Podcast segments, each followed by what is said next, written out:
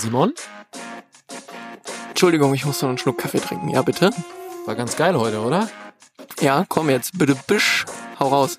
Also das war heute äh, großes Kino. Jetzt hast du ja schon fast so viel verraten über unsere heutigen Gäste. Hab ich auch ewig für gebraucht für den Gag. Die Brüder eskaliert oder was? Yo, Ansgar und Anselm Esch, Wir haben extra- und Mr. Kino. Wir haben extra Namensschilder gemacht, weil da kann man schon mal durcheinander kommen. Ja, auch ne, für die, für die Loge, da macht man das ja so, wenn da hochrangige Gäste kommen. Der eine mag alles, wo ein Stecker dran ist, und der andere äh, guckt sich gerne wochenlang Kinofilme an und kommt nicht mehr aus dem Kino raus. Ja, äh, stimmt. Aber ey, die Jungs sind super, ne? Also zusammen, die haben auch eine, eine unfassbar gute, gute Chemie. Gute Dynamik, könnte man fast schon sagen. So wie wir. Ja, sehr viel Kontrast und Sättigung. Jetzt übertreibst du aber. Also erstmal ähm, gehören die Gäste auf jeden Fall schon mal in unsere Hall of Fame. Ähm, das liegt alleine schon daran, dass sie uns äh, 150 Liter Popcorn mitgebracht haben. Genau. Äh, das war schon äh, sehr imposant und spektakulär. Aber äh, man muss sagen, ähm, wir haben eigentlich mal so eine Reise gemacht, so eine kleine kulturelle Reise durch die Lichtspiel, Haus, Häuser-Geschichte in Münster. Wir haben in kürzester Zeit erfahren, wo Kinos waren und wo sie nicht mehr sind. Wir haben darüber gesprochen, wie man diese Branche in wenigen Jahren digitalisiert. Korrekt? Wir haben auch teils kuriose Dinge gelernt, was man alles so äh, nach der Vorstellung im Kino noch finden kann. Ja, das stimmt. Und äh, wir haben die beide vor allem persönlich ein bisschen näher kennengelernt. Ja, das ist ja Ziel und Zweck unseres Formats, ähm, dass ihr erfahrt, ähm, wer so hinter der Marke und hinter den Unternehmen steckt. Und ähm, man merkt den beiden das Herzblut an, dass sie da reinstecken. Ähm, auch die, die Informationen, die wir erhalten haben, meistens verbindet man ja Multiplex-Kinos immer mit einer sehr unpersönlichen, kapitalistischen Struktur, die dahinter steckt. Natürlich geht es ums Geldverdienen, das ist uns allen bewusst, das müssen wir auch nicht romantisieren. Nichtsdestotrotz, ähm, diese familiäre Entstehungsgeschichte und ja, eigentlich der, der, der herausgebildete, gesunde deutsche Mittelstand. Ähm, ich glaube, das wird äh, ganz deutlich in dieser Folge. Und für alle, die die Kinos lieben, äh, die Filme lieben, die Kinos lieben, äh, die, dieses, die diesen Flair, den diese Lichtspielhäuser verbreiten mögen, ist das, glaube ich, eine absolute Pflicht, sich das anzuhören. Äh, und wie gesagt, die beiden, die kannst du auf jeden Fall auch auf jede Bühne stellen und ein Stand-up ausmachen. Also äh, sehr sympathische äh, Zeitgenossen und ey, wenn ihr Bock habt, hört rein und vor allen Dingen denkt dran, sobald es wieder losgeht, unterstützt eure Kinos. Viel Spaß, der Film geht los. Bis bald. I got these voices in my head, they're getting louder every day. Somehow I like the way they sound. Das ist eskaliert, der Interview-Podcast mit Simon und Daniel. Powered by Digital Hub Münsterland. Exakt. Du läufst hier ständig vorbei? Was treibst du denn hier am Hafen? Weiß ich nicht. Manchmal arbeite ich hier. Und äh, tatsächlich, wenn man mal zur Mittagspause sich was zu essen holen will, dann äh, geht das ja ganz häufig bei uns in diese Richtung. Ja, Deswegen. ne? Das stimmt wohl. Ja, welcome to the Hub, sage ich mal. Komm, Schön, sehr Hub. schön. Könnte man auf ein T-Shirt drucken. Falls jemand Popcorn möchte. Ist noch welches da? Habt ihr noch, habt ihr noch was? Sorry, ist aus. Also das sind, glaube ich, äh, so irgendwie 150 Portionen. Verkaufen wir gleich an der Hafenfront. Ja, ich trage das nachher, wenn ich mit Parker äh, spazieren gehe durch die Stadt, dann trage ich das mal nach Hause. Streust einfach eine kleine Ganz Spur frisch- und hast auf einmal ganz frisch 50 Hunde. exklusiv nur für euch gemacht. Ne? Also Wann bist du heute Morgen aufgestanden? äh, heute, heute Morgen um drei. Nee, tatsächlich haben äh, meine lieben Kollegen Hisham und Simo das gestern Abend noch extra gemacht, damit wir das heute Morgen direkt am Start haben. Machen wir noch 150 Gramm für die Leute vom Podcast. Boah, ich hätte ich nicht gedacht, dass das so schwer ist, Alter. Ja, ich auch nicht. Und dann waren es doch ein bisschen weiter bis hierhin. Wir sind ja gelaufen. Ja. Das sah ein bisschen Gewa- aus, so gewandert der, eigentlich. der Popcorn-Nikolaus. die Leute gucken immer so lustig, wenn man mit einem Sack Popcorn durch die Gegend fährt. Ich war oft, wenn wir zum, zum Schlosstheater oder so, mit dem Lastenrad und dann ähm, brauchen die Popcorn und die große Popcornküche ist hier im Cineplex. Wir haben zwar auch da eine kleine Maschine ähm, und dann fährt man mit so einem, mit einem Lastenrad mit zwei großen Säcken Popcorn über die Promenade. Die Leute gucken einfach nur geil. Ja, das riecht ja vor allem auch, oder? Ja, doch, oh, es geht schon, ja. Der Luftwiderstand ist auch hoch. Popcorn Deluxe, kennt ihr das? Das macht ein guter Freund von mir immer. Der äh, kauft sich da eine große Tüte Popcorn und noch eine große Packung M&M's und die M&M's werden dann in das Popcorn gekippt. Das ist schon Deluxe. Das ist schon Geil. Ja, das ist Schmilzen kann die dann sowieso noch? geile? Sachen machen mit Popcorn. Die Deutschen sind da ja eher konservativ. Also bei uns gibt's nur süß und vielleicht ein bisschen salzig. Die, äh, Die Amis machen ja noch ganz andere Sachen und die Koreaner und so, die lieben ist so egal. Also Schokopopcorn, Karamellpopcorn, Vanillepopcorn. Das ist schon geil. Ja, vor allem so Schlumpfpopcorn. Popcorn, Dressing Stations, wo man dann halt äh, in Ah, Amerika und oder also Südafrika und so weiter in den Ländern ist halt wirklich dann so riesige Butterfässer und dann gießt du dir da erstmal richtig schön flüssige Butter drüber und äh, dann halt hast du alle möglichen Toppings, ne, die du dann noch drauf sprinkeln kannst, also make your own Popcorn. Das wird ein Trend irgendwann. Schatz, bringst auch. Popcorn mit und machst noch. Butter drüber. Irgendwer muss nur anfangen, ne? Ich war schon ganz erstaunt. Für mich war das schon so ein ganz anderes Kinoerlebnis, als ich tatsächlich vor einiger Zeit, ich glaub, was, welchen Film habe ich denn da gesehen? Once Upon a Time in Hollywood, glaube ich. Ich glaube, der war das. Mit meinem Bruder bin ich rübergefahren ähm, nach Twente und haben, wir waren dort halt im Kino und da war mir das auch gar nicht bewusst, dass du halt unten einfach erstmal ganz normal bezahlst und dann hochgehst, dann bist du ja wie in so einem Shop. Also dann kannst du dir selber alles aus den Regalen nehmen und so. Und Das ist ja auch nochmal Float ganz anderes. das. Bitte? Free Float. Free. Flow? Ja. Free Float Bereich. Free Ja. Float Bereich. Fand ich auch ganz nett.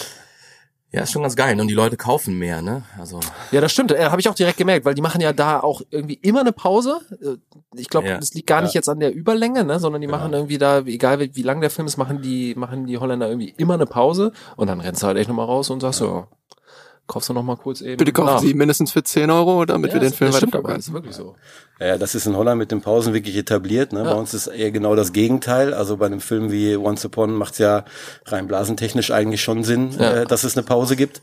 Äh, aber äh, es gibt hier dann so die Puristen und also wenn ich ehrlich bin, vom Herzen gehöre ich auch dazu, ne, dass so ein Film nicht Ja. unterbrochen gehört, wenn es nicht geplant ist. Ja, stimmt schon. Ne, Tarantino hat ja in Hateful Eight, hat er ja eine Pause drin, dann ist es auch in Ordnung, Ja. äh, wenn das dramaturgisch so gesetzt ist. Aber ähm, ja, aber hier ist es eigentlich eher so, dass wir äh, ähm, das dann oft so anbieten bei bei so langen Filmen, dass wir Vorstellungen mit Pause haben und Vorstellungen ohne Pause und die, die wirklich sagen, ich musste in einem durchgucken, auch die Chance dazu haben. Ja, da gehöre ich aber auch zu, glaube ich. Das ist schon, finde ich auch ein bisschen cooler. Sorgt für mehr Immersion. Wollen wir unsere Gäste mal Ja, vorstellen, beziehungsweise sich vorstellen lassen. Normalerweise haben wir immer zwei, drei Zeilen vorbereitet, aber in der Kinobranche ist es ja eigentlich üblich, dass es einen Trailer gibt, lange im Voraus. Und wir dachten, zwei Brüder mit dem Namen Ash können sich vielleicht gegenseitig mal vorstellen, als ob sie den neuesten Blockbuster ankündigen würden. Anselm, Ansgar, wer möchte von euch anfangen? Ja, ja, selbstverständlich. Ja, ich bin als Jüngerer muss ich immer, muss ich immer vorweg. Muss immer ran, so, ja. So eine Art Kanonenfutter sozusagen. ja, hier zu meiner Rechten, äh, vor, vor langer, langer Zeit. wurde in einem Krankenhaus nicht weit von hier ein Mann geboren, der deswegen heute schon sehr alt ist. Viele Jahre älter als ich, möchte ich an dieser Stelle sagen. Mittelgut aussehend, nach wie vor, kann man sagen. Äh, Kino, Kinolegende, muss man auch sagen. Und äh, ja, soweit eigentlich. Ganz nett. Heißt Ansgar Esch, hat auch einen zweiten Namen, kann er nachher selber verraten. Und ähm, ja, wir freuen uns hier, dass wir hier im Podcast sind. Und ähm, ich würde euch auf jeden Fall empfehlen, seine Redezeit zu begrenzen. Wenn er einmal im Flow ist, dann wird das schon mal so ein Vier-Stunden-Film wie Justice League. Also müsst ihr da so ein bisschen, äh, bisschen aufpassen. Wie lang geht der Film? Über Ansgar? Der Film über Ansgar. Ja, weiß ich nicht. Je nachdem, wie er mit seinem Lebenswandel weitermacht, nicht mehr so lange. Okay. Ja, äh, acht Jahre nach dem Original, Ansgar Esch, kam, Reloaded. kam das Sequel, Anselm. Äh, und wie das so ist bei Sequels, natürlich auch in diesem Fall, äh, man macht besetzt, eigentlich das, besetzt, man macht eigentlich besetzt. das Gleiche, nur mehr davon und halt eben, ähm, man macht sich ein bisschen einfach beim Drehbuch. Aber äh, also mehr tatsächlich mehr Eskalation, mehr Wahnsinn äh, und äh, ja, jetzt äh, stehen da stehen da zwei Ash-Filme zusammen, wenn man so will. Und äh, das ist äh, eine gute Mischung, wie wir finden. Und das ist äh, eben hier Anselm Esch, mein jüngerer Bruder und äh, Co-Geschäftsführer, Partner in äh, Crime und auch in Legal. Ähm, und ja, wir machen äh, zusammen schon jetzt sehr, sehr lange Kino. Und Ewig. äh, also gefühlt Kinojahre sind ja Hundejahre, Hundejahre deswegen kann man das eigentlich kaum noch in echten Zahlen ausdrücken. Ja, und wir freuen uns sehr, dass wir äh, gemeinsam heute hier bei euch sein dürfen. stark. Wird es einen dritten Teil geben in der Trilogie? Also wir sind viele tatsächlich. Also wir haben auch noch zwei Schwestern, die haben es rausgeschafft. Die haben richtige Jobs. Und wir haben zusammen pff, super viele Kinder. Also sechs, ich glaube sechs Kinder. Jeweils. Also das ist mehr, das ist schon fast so wie bei Fast and the Furious. Also das ist äh, jedes Mal noch einer und bam, bam, bam und alle Ja, Ashies Forever, also gibt viele. Sheets forever. Ja, im Kino eskaliert gibt's natürlich auch was zu knabbern. Wir mussten, wir mussten wir wirklich sehr lachen, weil äh, das also ganze die Thema Rampe war super. Ja, das wurde war sehr das gut. ein oder andere Mal an uns herangetragen. Das, äh, Das passt das ist ein hervorragend. Fachbegriff. Ich weiß gar nicht, wer als erstes drauf gekommen ist. Ich glaube, es waren unsere Mitarbeiter in Paderborn im Zusammenhang mit einer Weihnachtsfeier, glaube ich. Aber ähm, das war auch das erste, äh, was was Ansgar sagte. So hier, wir sind eingeladen bei Eskaliert. Kennst du, eskaliert. Am Ja, Hafen. das passt, das passt. Ja, Wollen, wollen wir noch offiziell das einmal so abhandeln und äh, äh, ihr macht das. Dann mal gibt's was zu knabbern und dann starten man wir. hat's ja jetzt gehört, aber wir freuen uns natürlich sehr, ähm, heute Ansgar und Anselm Esch begrüßen zu dürfen, beide Geschäftsführer der, und ich muss es ablesen, Münsterschen Filmtheater Betriebe GmbH. Und was sich dahinter verbirgt, man kann natürlich erstmal ganz salopp sagen, Mr. und Mr. Kino aus Münster und verantwortlich für die äh, Film- und Kinokultur hier bei uns in der Stadt. Und wir möchten heute einfach mal ein bisschen mehr über die beiden erfahren, was sie antreibt, wo die Leidenschaft herkommt, ähm, was die Geschichte der Lichtspielhäuser ist. Und ja, da freuen wir uns wirklich sehr, dass äh, ihr unserer Einladung gefolgt seid. Ja, sehr gerne. Und natürlich haben wir uns ein wenig vorbereitet und haben mal Insiderwissen eingeholt und äh, haben mal eine Kleinigkeit vorbereitet. Mal gucken, ob wir, ob wir treffen, ob sich die Brüder denn so gut kennen. Du weißt, ja, Wer mag denn Cola aus der Flasche? Hier Du?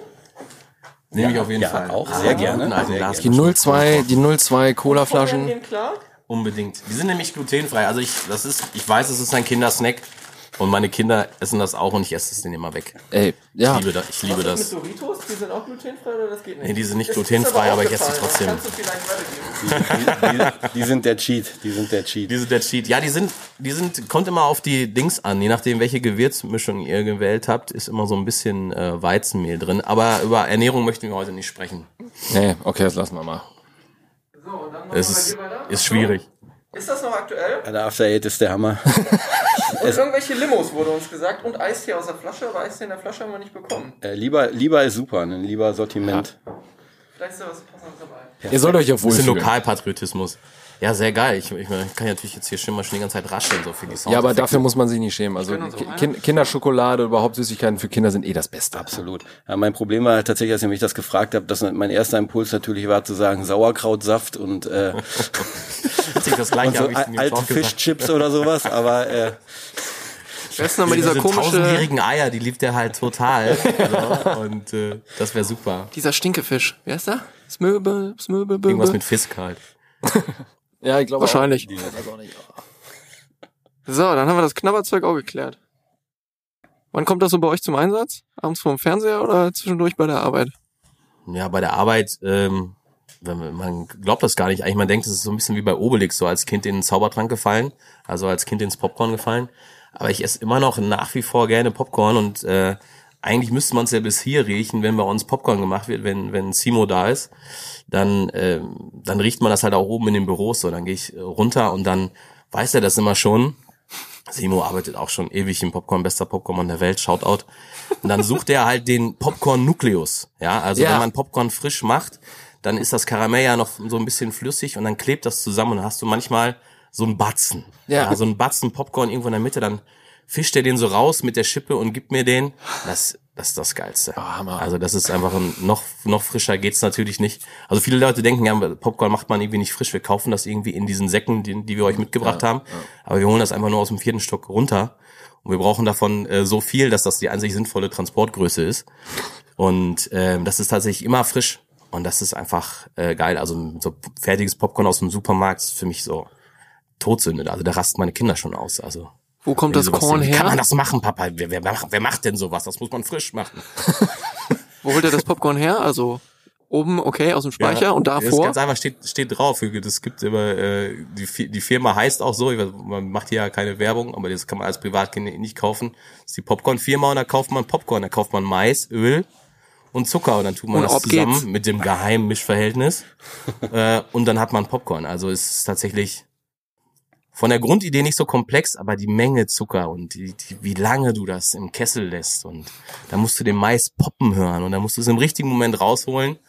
Und das ist dann schon, das ist hohe Kunst. Das Aber hohe Kunst. wenn dann zum Beispiel mal im mittleren Westen in Amerika eine Maisernte daneben geht, dann spüren wir das auch sofort. Also da, man kauft das wirklich dann so zu, äh, wenn man so will, Weltmarktpreisen ein. Wir, wir sind ja zusammen äh, geschlossen zur, zur Cineplex-Gruppe mit einer ganzen Reihe von anderen Kollegen aus Deutschland ähm, in so einer Einkaufsgemeinschaft, wenn man so will. Und äh, das heißt, wir gucken da wirklich, äh, äh, wo wir das dann, äh, wo wir das dann herbekommen und setzen dann entsprechend unsere unsere Bestellungen. Und es gab auch schon mal so ein bisschen Knappheit oder dann waren irgendwelche äh, tatsächlich große Ernten mal befallen und äh, dann spüren wir das sofort. Es gibt unterschiedliche Arten von Mais auch. Ne? Also den Mushroom Mais, der dann wirklich aussieht, wenn der äh, gepoppt wird wie so eine äh, klassische äh, Atomexplosion in der Südsee.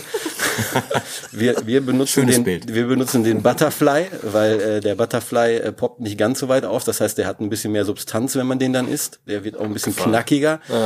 Aber äh, also das ist schon äh, ein bisschen Wissenschaft steckt schon dahinter, auch wenn es wirklich äh, ähnlich wie beim Bier in es sind halt drei Zutaten, aber äh, das äh, A und O ist tatsächlich äh, das Gerät, in dem man das macht und tatsächlich auch die Menge. Also wenn man ähm, so eine Maschine anschmeißt und man würde nur einen Sack machen, der schmeckt tatsächlich nicht so gut, wie wenn das Ding wirklich richtig durchfeuert.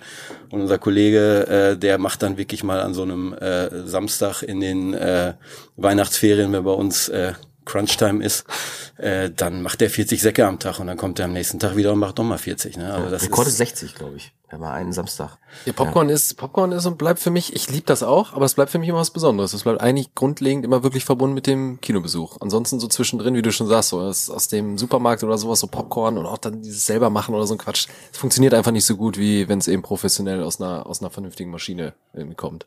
Wollen wir nochmal an Anfang von Teil 1 des, äh, des Kinofilms? Im Trailer wurde ja gesagt, äh, der startete nicht so weit weg von hier. Wo ging denn die Trilogie oder aktuell die, gibt's auch, die Sequel ist zwei? Ist das korrekt? Ja, Sequel ist der zweite Teil. Ja. Okay, wie, wie ging das los? Bei mir, äh, ja, ich bin äh, tatsächlich hier auch in Münster geboren, in äh, im schönen Hiltrupper Krankenhaus. Hiltrup. Ich wohne in Hiltrup jetzt. Ne? Sehr ah, geil. ja, siehst du, guck. Ähm, und äh, äh, aufgewachsen dann allerdings äh, in äh, Greven, also äh, nicht äh, nicht wirklich in äh, Münsterstadt. Ja. Ähm, allerdings, ähm, da mein Vater äh, zu der Zeit äh, auch schon dann äh, Geschäftsführer äh, war bei den Münsterschen Filmtheaterbetrieben, äh, hatten wir natürlich immer einen starken eine starke Ausrichtung nach Münster und äh, eigentlich sobald das äh, ich dazu irgendwie in der Lage war, äh, bin ich auch äh, dann mit dem Zug zwei dreimal die Woche nach Münster gefahren, hab äh, kurz meinen Vater im Büro besucht, bin dann runter ins Kino und äh, habe mir Filme angeguckt. Meine äh, meine größte Challenge war eigentlich mich in Filme zu schleichen, die ich noch nicht durfte. Das Problem war, Classic. dass man mich leider in allen Kinos kannte und äh, manchmal habe ich es geschafft. Sehr oft wurde ich aber auch äh, während der Vorstellung da rausgezehrt. Also insofern, da hatte ich es ein bisschen schwerer als äh, andere Altersgenossen, aber äh, ja, also deswegen ähm, und dann bin ich aber direkt nach dem äh, äh, nach dem Abi dann zum Zivi auch nach Münster gegangen, äh, war in der äh, Raphaelsklinik im Ja. Labor tätig, eine äh, ganz großartige Zeit, vor allem das Wohnen im äh, äh, im äh, Schwestern- und Nonnenwohnheim an der Piusallee. Hey, da wohne ich. Ah, siehst du, Jetzt. guck. Da gucke ich, ja, ohne Scheiß. Im Ach, Schwestern- und Nonnenwohnheim wohnst du. Ja, in der Pius-Allee. ja, danke dir. Und äh, genau, habe dann hier auch äh, in Münster danach angefangen zu äh, studieren. Ne, also die äh, habe hier Kommunikationswissenschaften äh, gemacht im Hauptfach, äh, dann noch äh, angewandte Kulturwissenschaften. Das gab es damals noch, als ich angefangen zu studieren auf äh, Magister und Englisch. Wie lange hast du nochmal studiert? Weiß ich. Weiß ich Eins, nicht. Hab zwei, ich, bin ich überhaupt schon fertig? Drei, vier, Der, fünf- der, 45. der Weg ist das Ziel. Alte Studienordnung, sage ich nur. Und äh, habe natürlich dann parallel äh, aber auch im, im Kino gearbeitet, also im Grunde genommen natürlich auch äh, schon äh, schon vorher immer mal bei der einen oder anderen Sache mitgeholfen, aber dann offiziell sozusagen habe ich dann parallel zum Studium äh, 99 auch wirklich angefangen, dann äh, äh, richtig äh, im, im Kino in allen möglichen Bereichen zu arbeiten. Also ich habe eine Zeit für für Kino aktuell ein bisschen was geschrieben, dann äh, natürlich halt irgendwie Popcorn gemacht, Karten abgerissen, Kinosäle aufgeräumt Tickets verkauft und dann irgendwann so Stück für Stück ähm, angefangen, mich in äh, gewisse andere Bereiche, dann Marketing und so ein bisschen Operations, Organisation, dann, dann halt eben auch mehr einzubringen. Dann war ich während des Studiums aber auch immer mal wieder ähm, eine längere Zeit ähm, oder Semesterchen am Stück äh, weg, um am Meer zu sein und äh, ja, bin dann äh, irgendwann nach dem Studium habe ich mir so eine gewisse habe ich mir ein Jahr Auszeit genommen äh, mit meiner äh, damaligen Freundin, jetzigen Frau. Ja, und wir war haben, halt krass viel, schon hart ge gearbeitet, da bist du eine. ja, ich hatte, ich mal musste, das ne? war ein Sabbatical, also ich war kurz vorm Burnout 18 Semestern. und äh, ja, habe dann halt eben auch gesagt, okay, äh, so auf der Hälfte der Zeit des Jahres, was ich dann weg bin, ähm, werde ich dann auch entscheiden, ob ich äh, zurück nach Münster komme und ähm, das mit dem mit dem Kino dann auch wirklich äh, weiter äh, weiter betreibe, weil da waren schon so zwei Herzen in meiner Brust. Äh, zum einen, dass ich äh, mir auch gut hätte vorstellen können, äh, ja irgendwo am Meer zu leben. Äh, auf der anderen Seite äh, merkt man dann auch, wenn man weggeht, äh, dass äh, Münster schon auch im Herzen ist und äh, wirklich so als Lebensmittelpunkt echt extrem viele Vorzüge hat. Und war für mich auch immer klar, wenn ich in Deutschland bleibe, dann kommt auch nur Münster in Frage. Äh, und äh, bin auch eben überhaupt kein Großstadttyp oder so, der also Münster hat für mich genau die richtige Größe. Und äh, dementsprechend äh, kam dann auch noch dazu, dass äh, auch eben mit ein bisschen Abstand also die Kinobranche ist, äh, das ist schon so, wenn man da, wenn man da einmal drin ist und da so ein bisschen reingeguckt hat, äh, das ist schon sehr faszinierend. Das macht unglaublich viel Spaß, zumal es auch eine meiner absolut großen Leidenschaften ist, äh, was mit Film zu machen. Und äh, ja, so dass ich mich dann auch entschieden habe, zurückzukommen und ähm, äh, eben hier dann wirklich voll einzusteigen. Und jetzt bin ich äh, ja seit eben so 15 Jahren äh, Vollzeit dabei und seit weiß ich gar nicht genau, 10, 11 Jahren halt eben auch als Geschäftsführer ähm, dann da verantwortlich unterwegs und ja, ich kann einfach nur sagen, das äh, macht unheimlich viel Spaß. Klammern wir mal das letzte Jahr ein bisschen aus, aber äh, ansonsten äh, ist Wir haben das viel gelernt. Wir haben viel gelernt. das ist, das ist richtig. Also man kann das auch positiv sehen. Äh, Das sind auch Herausforderungen, an denen man wachsen kann. Aber das ist schon, äh, ja, das ist schon ein, äh, muss man sagen, ein Stück weit mein Traumjob und äh, damit bin ich extrem happy. Und äh, ja, also es macht so viel Spaß, dass ich sogar ertrage, mit meinem Bruder dabei Danke noch, täglich fast danke noch mal. durchzuziehen. Schöne Überleitung dann Richtig. zu Anselm jetzt. Irgendwann kam der. Ja, Sommer, Sommer 86 war ein strahlender Sommer, wie sich der eine oder andere erinnert. Tschernobyl, gutes Jahr, muss man einfach nochmal sagen. ich bin dann schon in Greven geboren. Ähm, ich bin der letztgeborene von vier Kindern, also ähm, dann äh, in Greven so, bin auch so aufgewachsen, fand das immer mega geil. Also ich hatte ähm, eine älteste Schwester, die hat sich immer gekümmert. Ich hatte einen, einen, einen äh, älteren Bruder, mit dem man halt den ganzen Tag irgendwelche Scheiße machen konnte, mit dem wir, ich immer wirklich viel Spaß hatte. Klar, gab, gab auch manchmal, gab's aufs Maul, klar, bis ich dann Ja, so sechs oder sechseinhalb war, dann war ich dann irgendwann stärker.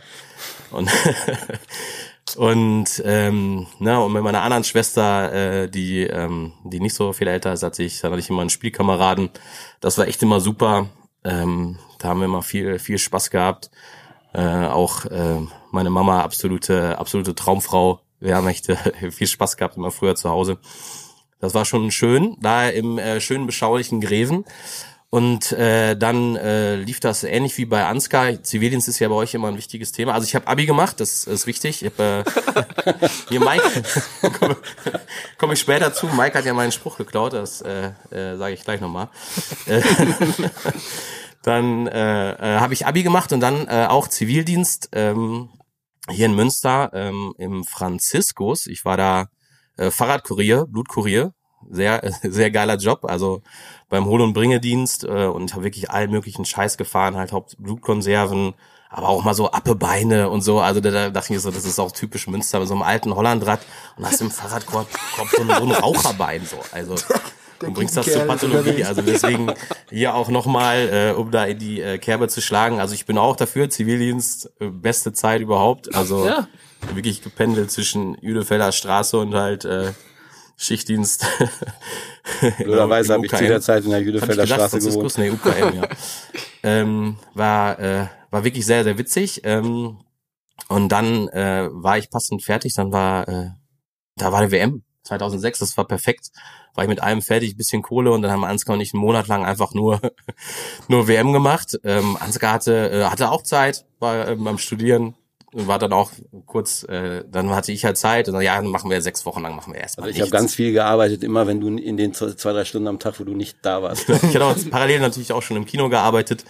Äh, Im Kino habe ich angefangen, äh, glaube ich, mit einem Schülerpraktikum, siebte Klasse oder so, zwei Wochen. Ähm, und ich wollte einen Computer haben und dann hat mein Vater gesagt, ja, doch, äh, kannst ja kannst kriegen, musst du arbeiten. Und dann habe ich äh, zwei Wochen in meinem Praktikum in der, äh, im Kino gearbeitet und habe ähm, also schon einen Platzanweiser gemacht und ähm, da auch schon immer so ein bisschen in der Technik und ähm, habe da zwei Wochen dann gearbeitet, war echt immer witzig, weil ich dann natürlich immer, weil ich eigentlich viel zu jung war. Normalerweise darfst du erst ab 18 arbeiten, wegen der Öffnungszeiten und wegen der Filme ab 18. Äh, aber äh, ja, ne, die Kollegen waren immer alle super nett, hier ist ein junges Team. Also wir hatten Äh, vorher sind gesagt, so nicht über irgendwas Illegales reden, das hat ja lange gehalten. ja, lange gehalten. Ja, das ist ja verjährt, das ist ja verjährt. Nee, war ja ein Praktikum, da habe ich ja freiwillig gearbeitet. Das kannst du ja machen. Du darfst doch mit 14 arbeiten schon. Ja, so ja. wie Zeitung ausfragen, ganz geil. Informier dich doch mal. So. Ja, und dann, ähm, wo war ich stehen geblieben? Du genau. wolltest einen Computer. Und dann äh, war ich mit dem, war ich mit dem Zivi fertig. Und dann, ich habe äh, auch äh, angefangen zu studieren im schönen Emden aus Friesland, Medientechnik Ingenieurwesen. Das ist so eine Mischung aus äh, Audio-Videotechnik und äh, und IT. Ähm, so so sechs Semester äh, ungefähr. Äh, fand ich schon mega lang.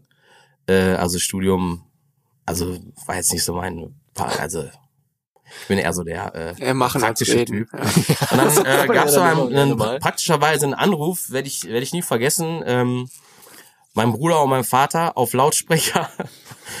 so, ja, Anselm, ähm, hier dieser äh, Computertyp, der hat's hier gekündigt und äh, außerdem ähm, gibt es jetzt äh, Digitalisierung. Also wir müssen jetzt hier umstellen von analog auf digital. Und äh, sinngemäß, wir haben da keine Ahnung, du musst jetzt kommen. Dann dachte ich so, geil, super, ciao.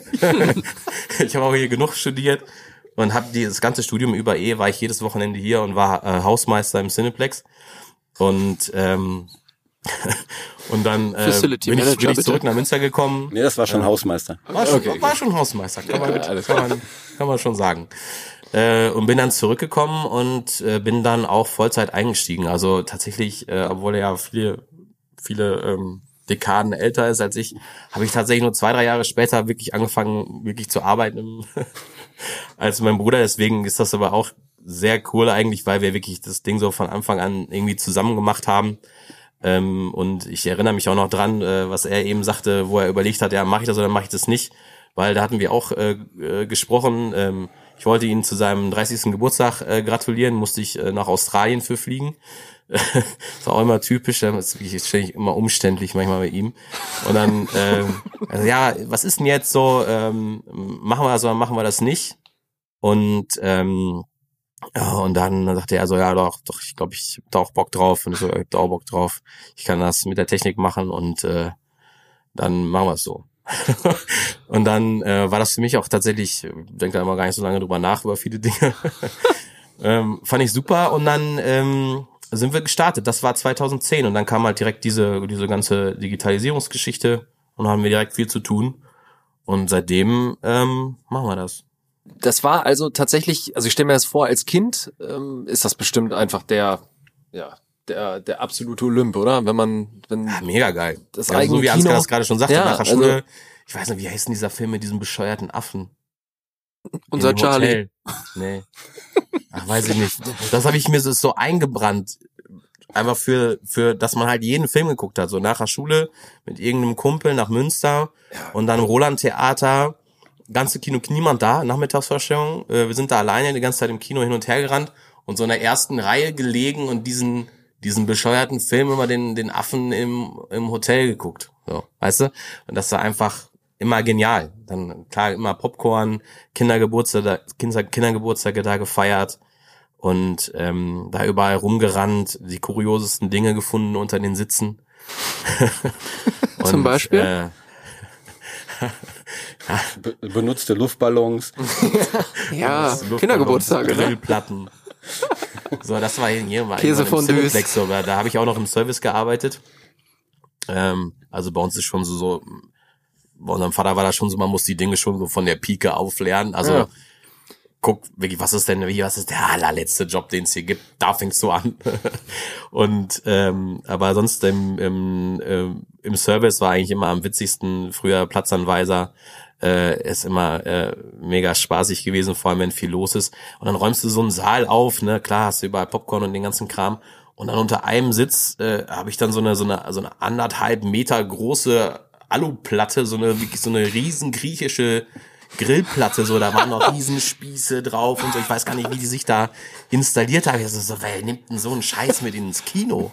So, und wie haben die das im Einlass vorbeibekommen? Also, das können, haben die, das haben die, In der Loge, da qualmt. Da muss mal einer gucken gehen. das denn, ey? Ja, also, ja, so war es immer, ne?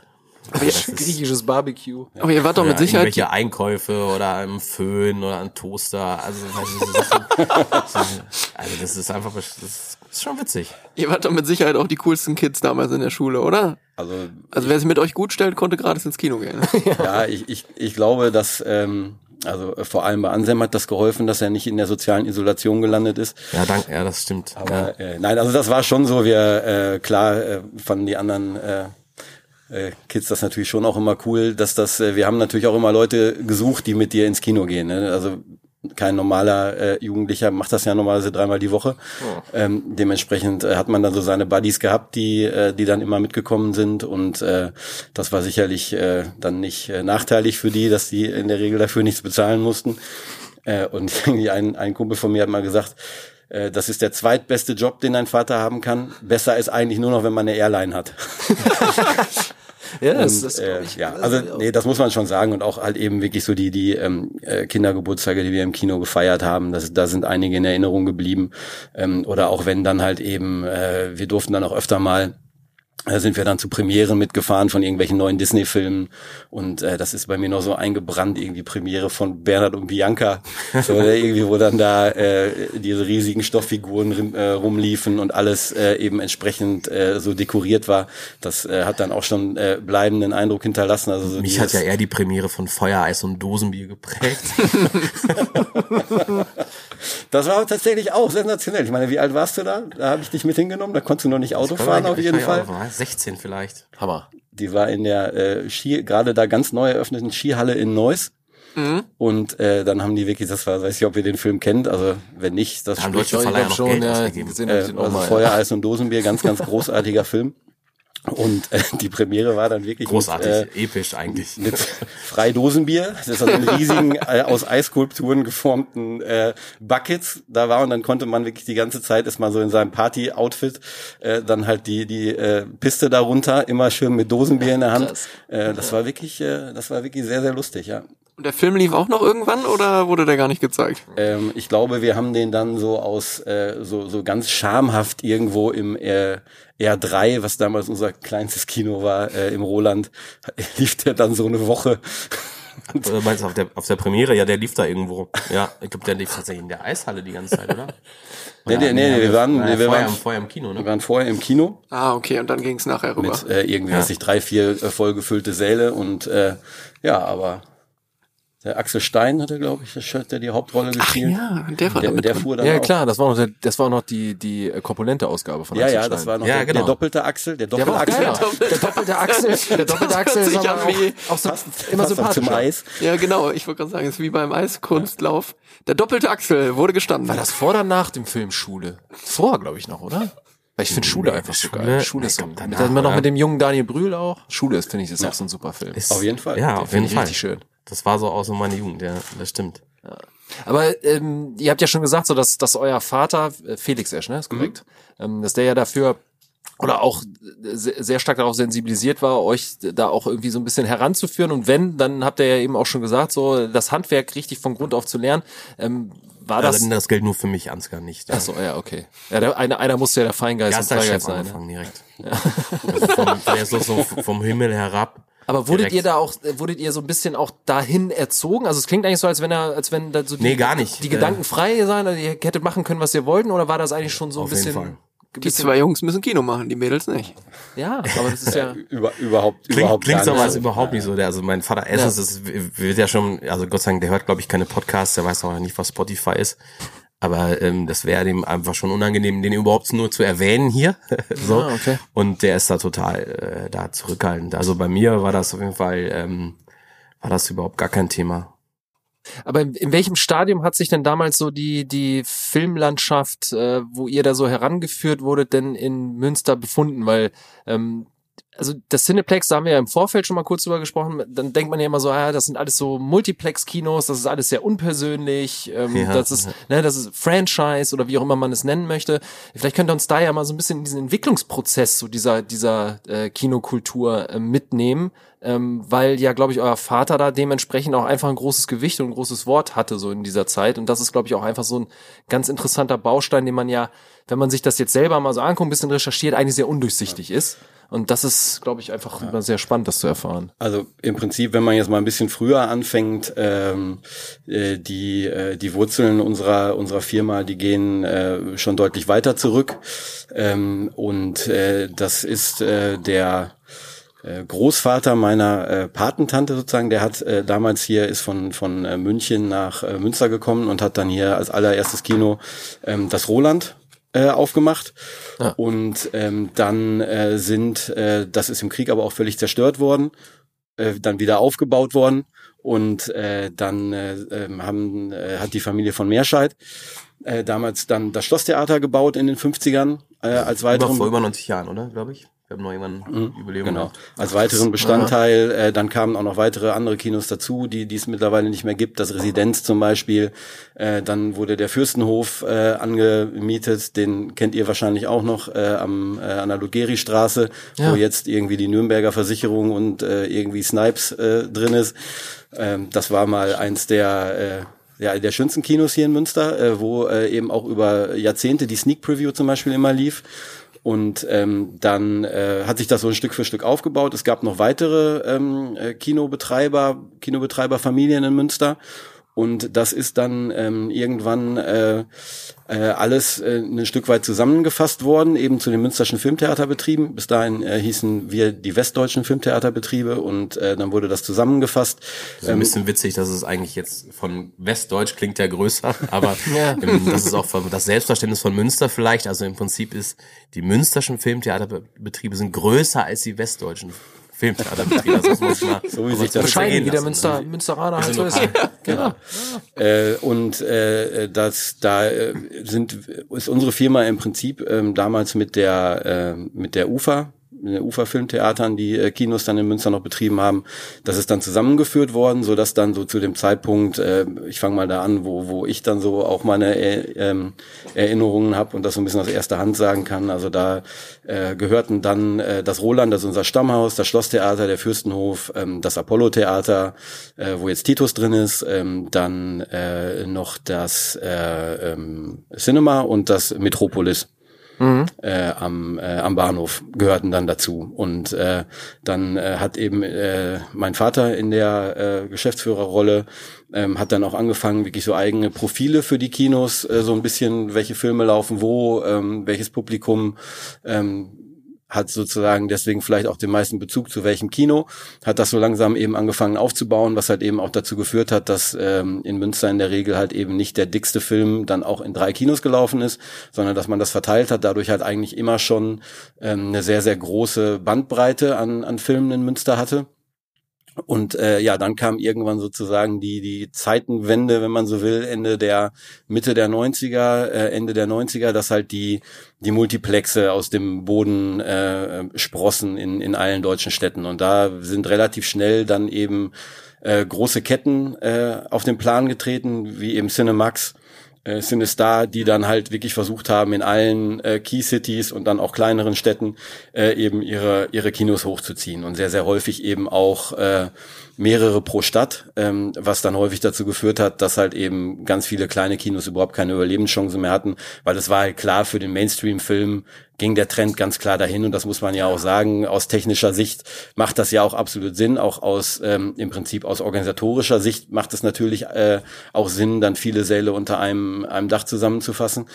Aber das war schon ein, ähm, ein echter Paradigmenwechsel und ähm, ehrlich gesagt, so wenn ich mich da auch an Gespräche erinnere, also äh, da kommt unsere Firma oder unsere Familie kommt ganz klar so aus diesem traditionellen Kinobusiness und äh, ähm, das war für mich auch total toll, immer durch die Stadt zu gehen, in das mal in das eine Kino, mal in das andere.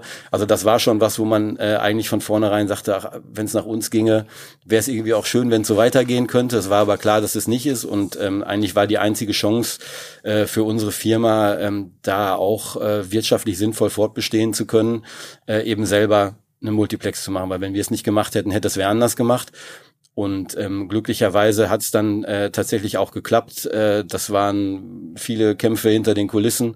Ähm, also eine der großen Ketten war eigentlich schon hier mehr oder weniger drin. Wir haben dann äh, ähm, da im letzten Moment im Grunde genommen den, äh, den Mietvertrag ähm, übernehmen können oder auch müssen ähm, äh, für das Cineplex am Hafen in der in der Planungsphase und ähm, es hat dann zum Glück geklappt, auch aufgrund einer ähm, breiten Unterstützung aus der Stadt, äh, dass wir gesagt haben, wir machen jetzt das Multiplex, wir werden dafür auch einige unserer Kinos schließen müssen. Wir ähm, garantieren aber, dass wir äh, im Zweifel auch durch Crossfinanzierung vom einen in das andere dafür sorgen werden, dass äh, eben ein Teil der traditionellen Häuser bestehen bleibt und äh, wir eben auch weiterhin diese Bandbreite anbieten können. Äh, eben gerade dadurch, dass wir mich nicht mit unseren äh, alten Häusern in, in Konkurrenz zum Multiplex treten müssen. Und äh, äh, dann kam es eben dazu, dass wir das ähm, äh, das Roland Theater äh, dann äh, als Kino aufgegeben haben, was uns aber eben sehr wichtig war oder eben meinem Vater, meiner Patentante eben damals auch, äh, dass das ein Kulturort bleibt ähm, und dann hat äh, an der Stelle die äh, meine Patentin, die Frau von Meerscheid, äh, da das äh, Froschvarieté etabliert, was dann später sozusagen von ähm, vom GOP die es ja jetzt auch noch machen, weiter betrieben wurde. So, das war uns eben sehr wichtig, weil das finde ich ist für mich persönlich der schönste Kinosaal in Münster und ähm, das war uns extrem wichtig, dass der ähm, als als ja als Stätte äh, so auch erhalten bleibt. Dann äh, haben wir das ähm, das Schlosstheater natürlich weitergeführt, äh, dann die äh, das Cinema äh, eben auch kinokulturell ja, absolut super wichtiger Solitär äh, und Bestandteil der der Münsteraner Szene. Und wir haben das Stadt New York noch behalten. Ähm, das war allerdings nur gepachtet. Das war eigentlich natürlich als als Innenstadtkino mit vier Sälen hat das eigentlich total Sinn gemacht für uns. Äh, Da ist dann leider irgendwann der, der Mietvertrag nicht mehr verlängert worden, so dass das weggefallen ist. Das war ja auch erst 89, glaube ich, aufgemacht worden. Wo, ne? wo war das? Äh, Ja, an der Salzstraße. Direkt äh, gegenüber von Omega. Dieses weiße Gebäude, wo Ist jetzt altersgerechtes Jack Wohnen Wolfskin drin ist. Ach so. und noch Ach da. Ja, Das war echt okay. ein, ein, auch ein hochmodernes Kino. Also es war so auch richtig geil. Tanzfläche 90er. und Lasershow. Richtig Verrückt, wo überall schon Kinos waren in Münster, ist ja? Das ist so mit so Kapazitäten, äh, kapazitativen Kipaz. Naja, also da sind keine Tasten drauf, sondern nur so, wie, ist eben wie ein Touchscreen, so Oldschool Touchscreen, wenn man so will. Äh, sieht einfach, ist jetzt noch bei jeder ähm, Science-Fiction-Film, äh, wenn irgendwie Star Trek, Star Wars oder so, kann man immer in die Deko stellen, weil es so geil bescheuert aussieht. Ähm, das war wirklich schön. Da weiß ich auch wirklich, das war, das hat meinem Vater auch wirklich so ein bisschen das Herz gebrochen, das wieder zuzumachen, weil das war auch ähm, das erste Kino, was er selbst neu eröffnet hat äh, in Münster und das dann sozusagen nach äh, gefühlt so kurzer Zeit wieder äh, wieder zuzumachen ähm, äh, und das auch nicht unbedingt aus eigener Entscheidung. Ähm, das war schon, das war schon bitter. Also muss man sagen, das hätten wir wahrscheinlich heute noch. Wo kommt denn diese, diese, diese tief verwurzelte Faszination für Kino aus eurer Familie her? Also wenn ich das jetzt richtig verstanden habe, ist das so, wenn du sagst, deine Patentante und dein Vater, also auch Geschwister? Nee, Dann? tatsächlich Oder- nicht. Also das ist äh, so eine, äh, mein Vater ist äh, an der Stelle Quereinsteiger. Okay. Äh, und ähm, ist eigentlich äh, mal Lehrer gewesen. Religionslehrer. ist aber so um den Zeitpunkt äh, tatsächlich meiner Geburt ähm, ist er dann da ähm, äh, ins, ins Kino quer eingestiegen, äh, eben bei der Familie von äh, von Meerscheid. Ah, okay. Und ähm, ja, also insofern äh, die die sind sozusagen die Kontinuität und wenn man so will, unsere Familie sind wir eigentlich jetzt erst die zweite Generation, die das macht. Ähm, und äh, ja, also äh, ich glaube, bei meinem Vater war das eher eher so ein bisschen glücklicher Zufall. Ähm, das Interesse für Film war da auch schon da, ähm, ist dann aber sozusagen, äh, glaube ich, vor allem mit dem Job gekommen und ja, wir sind halt eben reingegangen. An, anders kann man, glaube ich, gar nicht Kinobetreiber werden. Also niemand sagt ja, aber was moin, oder ich glaube, ich werde Kinobetreiber. Oder Ja, ja, wenn du exakt. irgendwo äh, äh, Ausbildungsberatung machst oder sowas. Es ist ja auch kein kein richtiger Beruf. Das ist immer witzig, wenn man jemanden trifft irgendwo, äh, man ist irgendwo unterwegs im Urlaub, ja, was machen Sie so, was machen Sie so? Ja, ich bin Kinobetreiber, dann gucken erstmal alle wie ein Auto, ne? Weil man, die meisten kennen auch keine Kinobetreiber, weil es gibt nicht so viele. ne? Also pro Stadt dann maximal einer, ne? Ja. Und dann, äh, ja, oder halt in größeren Städten auch mal ein paar mehr. Und das ist halt irgendwie, ich sag mal, das ist irgendwo eine Mischung zwischen, irgendwo zwischen Schausteller und Wirt. Irgendwo dazwischen das ist der ursprüngliche Kinobetreiber. Also, von daher, und dann wird man reingeboren oder man schlittert Ja. irgendwie rein. Äh, viele, ähm, jetzt so die neuere Generation Kinobetreiber haben vielleicht mal als äh, Platzi äh, angefangen im Studium, nebenher in einem Kino gearbeitet und dann irgendwie vielleicht ein kleines Kino übernehmen können oder sowas. Also Kino bleibt man, bleibt man hängen oder wird reingeboren oder schlittert rein und dann, das ist, hat immer eigentlich nur meistens leidenschaftliche Gründe.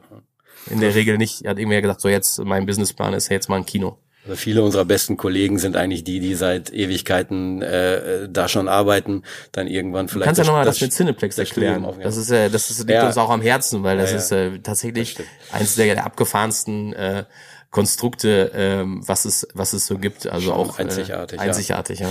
Also im Prinzip als dann das anstand, dass, dass wir hier in Multiplex machen, ähm, hat mein Vater eben äh, geguckt, wie äh, ist man, kann man überhaupt in der Lage sein, gegen diese Ketten, die da wirklich so massiv in den Markt gegangen sind, äh, am Ende des Tages auch dann dauerhaft bestehen zu können. Äh, Und da geht's natürlich um Einkaufskonditionen, ne? also Einkaufskonditionen für die Filme zuallererst, aber auch ganz schnöde gesagt äh, Cola und Popcorn. Und ähm, dann hat er sich mit ein paar äh, Kinobetreibern, die eigentlich in ähnlichen Situationen waren, äh, aus anderen Städten äh, zusammengetan, äh, die eben auch ihre traditionellen Häuser da hatten und gesagt haben, wir gehen jetzt den Schritt in die Multiplex-Ära. Und dann haben die äh, erstmal so eine lose Einkaufsgemeinschaft eigentlich äh, gegründet. Und äh, da saß dann sozusagen die die Geschäftsführung dafür, hat dann unser äh, kaufmännischer Leiter und Prokurist hat das dann so nebenher mitgemacht. Und das war auch äh, am Anfang eben äh, wirklich sehr sehr lose, aber es ging halt eben darum, da äh, eben bei den bei den Einkaufskonditionen so ein bisschen standhalten zu können. Und äh, das hat sich dann als ein sehr äh, erfolgreiches Modell im Grunde genommen erwiesen, so dass immer mehr äh, andere Kinobetreiber eigentlich gefragt haben, äh, können wir da nicht mitmachen, ähm, so dass es dann irgendwann äh, wirklich zur Gründung dieser der der Cineplex äh, GmbH und Co KG gekommen ist. Und das muss man sich eben wirklich vorstellen. Äh, das ist halt kein Franchise, das gibt auch keinen, dem das gehört. Das ist äh, wirklich so einen, äh, eine Genossenschaft, wenn man eigentlich so will. Also Ich sagen, ja. Genau, wir sind alle sozusagen ähm, mit unseren Kinos Teilhaber der, der Cineplex. Äh, die Stimmanteile und, und sozusagen auch Gewinnausschüttungen aus nationalen Marketingaktivitäten. Äh, das, das Faustpfand ist immer, wie viele Besucher hatte man in, in welchem Jahr, also im letzten Jahr. Das wird dann eingebracht, daraus wird das prozentual errechnet. Wir haben äh, im Prinzip äh, so basisdemokratische Gesellschafterversammlungen, ein paar pro Jahr. Das ist Ähm, immer geil, also so 25, die 25 Kinofamilien aus Deutschland kommen zusammen, das ist wie so ein Mafia-Film. Wenn alle vorfahren, Eine so mit der, Konferenzräume, der dann bringt ne, jeder dann, äh, teilweise ist man dann mit zwei Generationen da, ne, dann äh, früher dann äh, wir auch mit Vater und dann sitzt man da zu dritt und das ist da ganz oft die Konstellation, ne, dass da halt irgendwie Eltern und die zweite Generation äh, dann schon dabei sind, dann irgendwann kommen die Älteren dann nicht mehr mit oder machen was anderes. Und äh, die manche haben ihre Kinder dabei. Und äh, wir zum Beispiel oft, das ist glaube ich für die Kollegen manchmal auch belästigend dann so beim Abendessen überall rumrennen, aber das ist halt total familiär.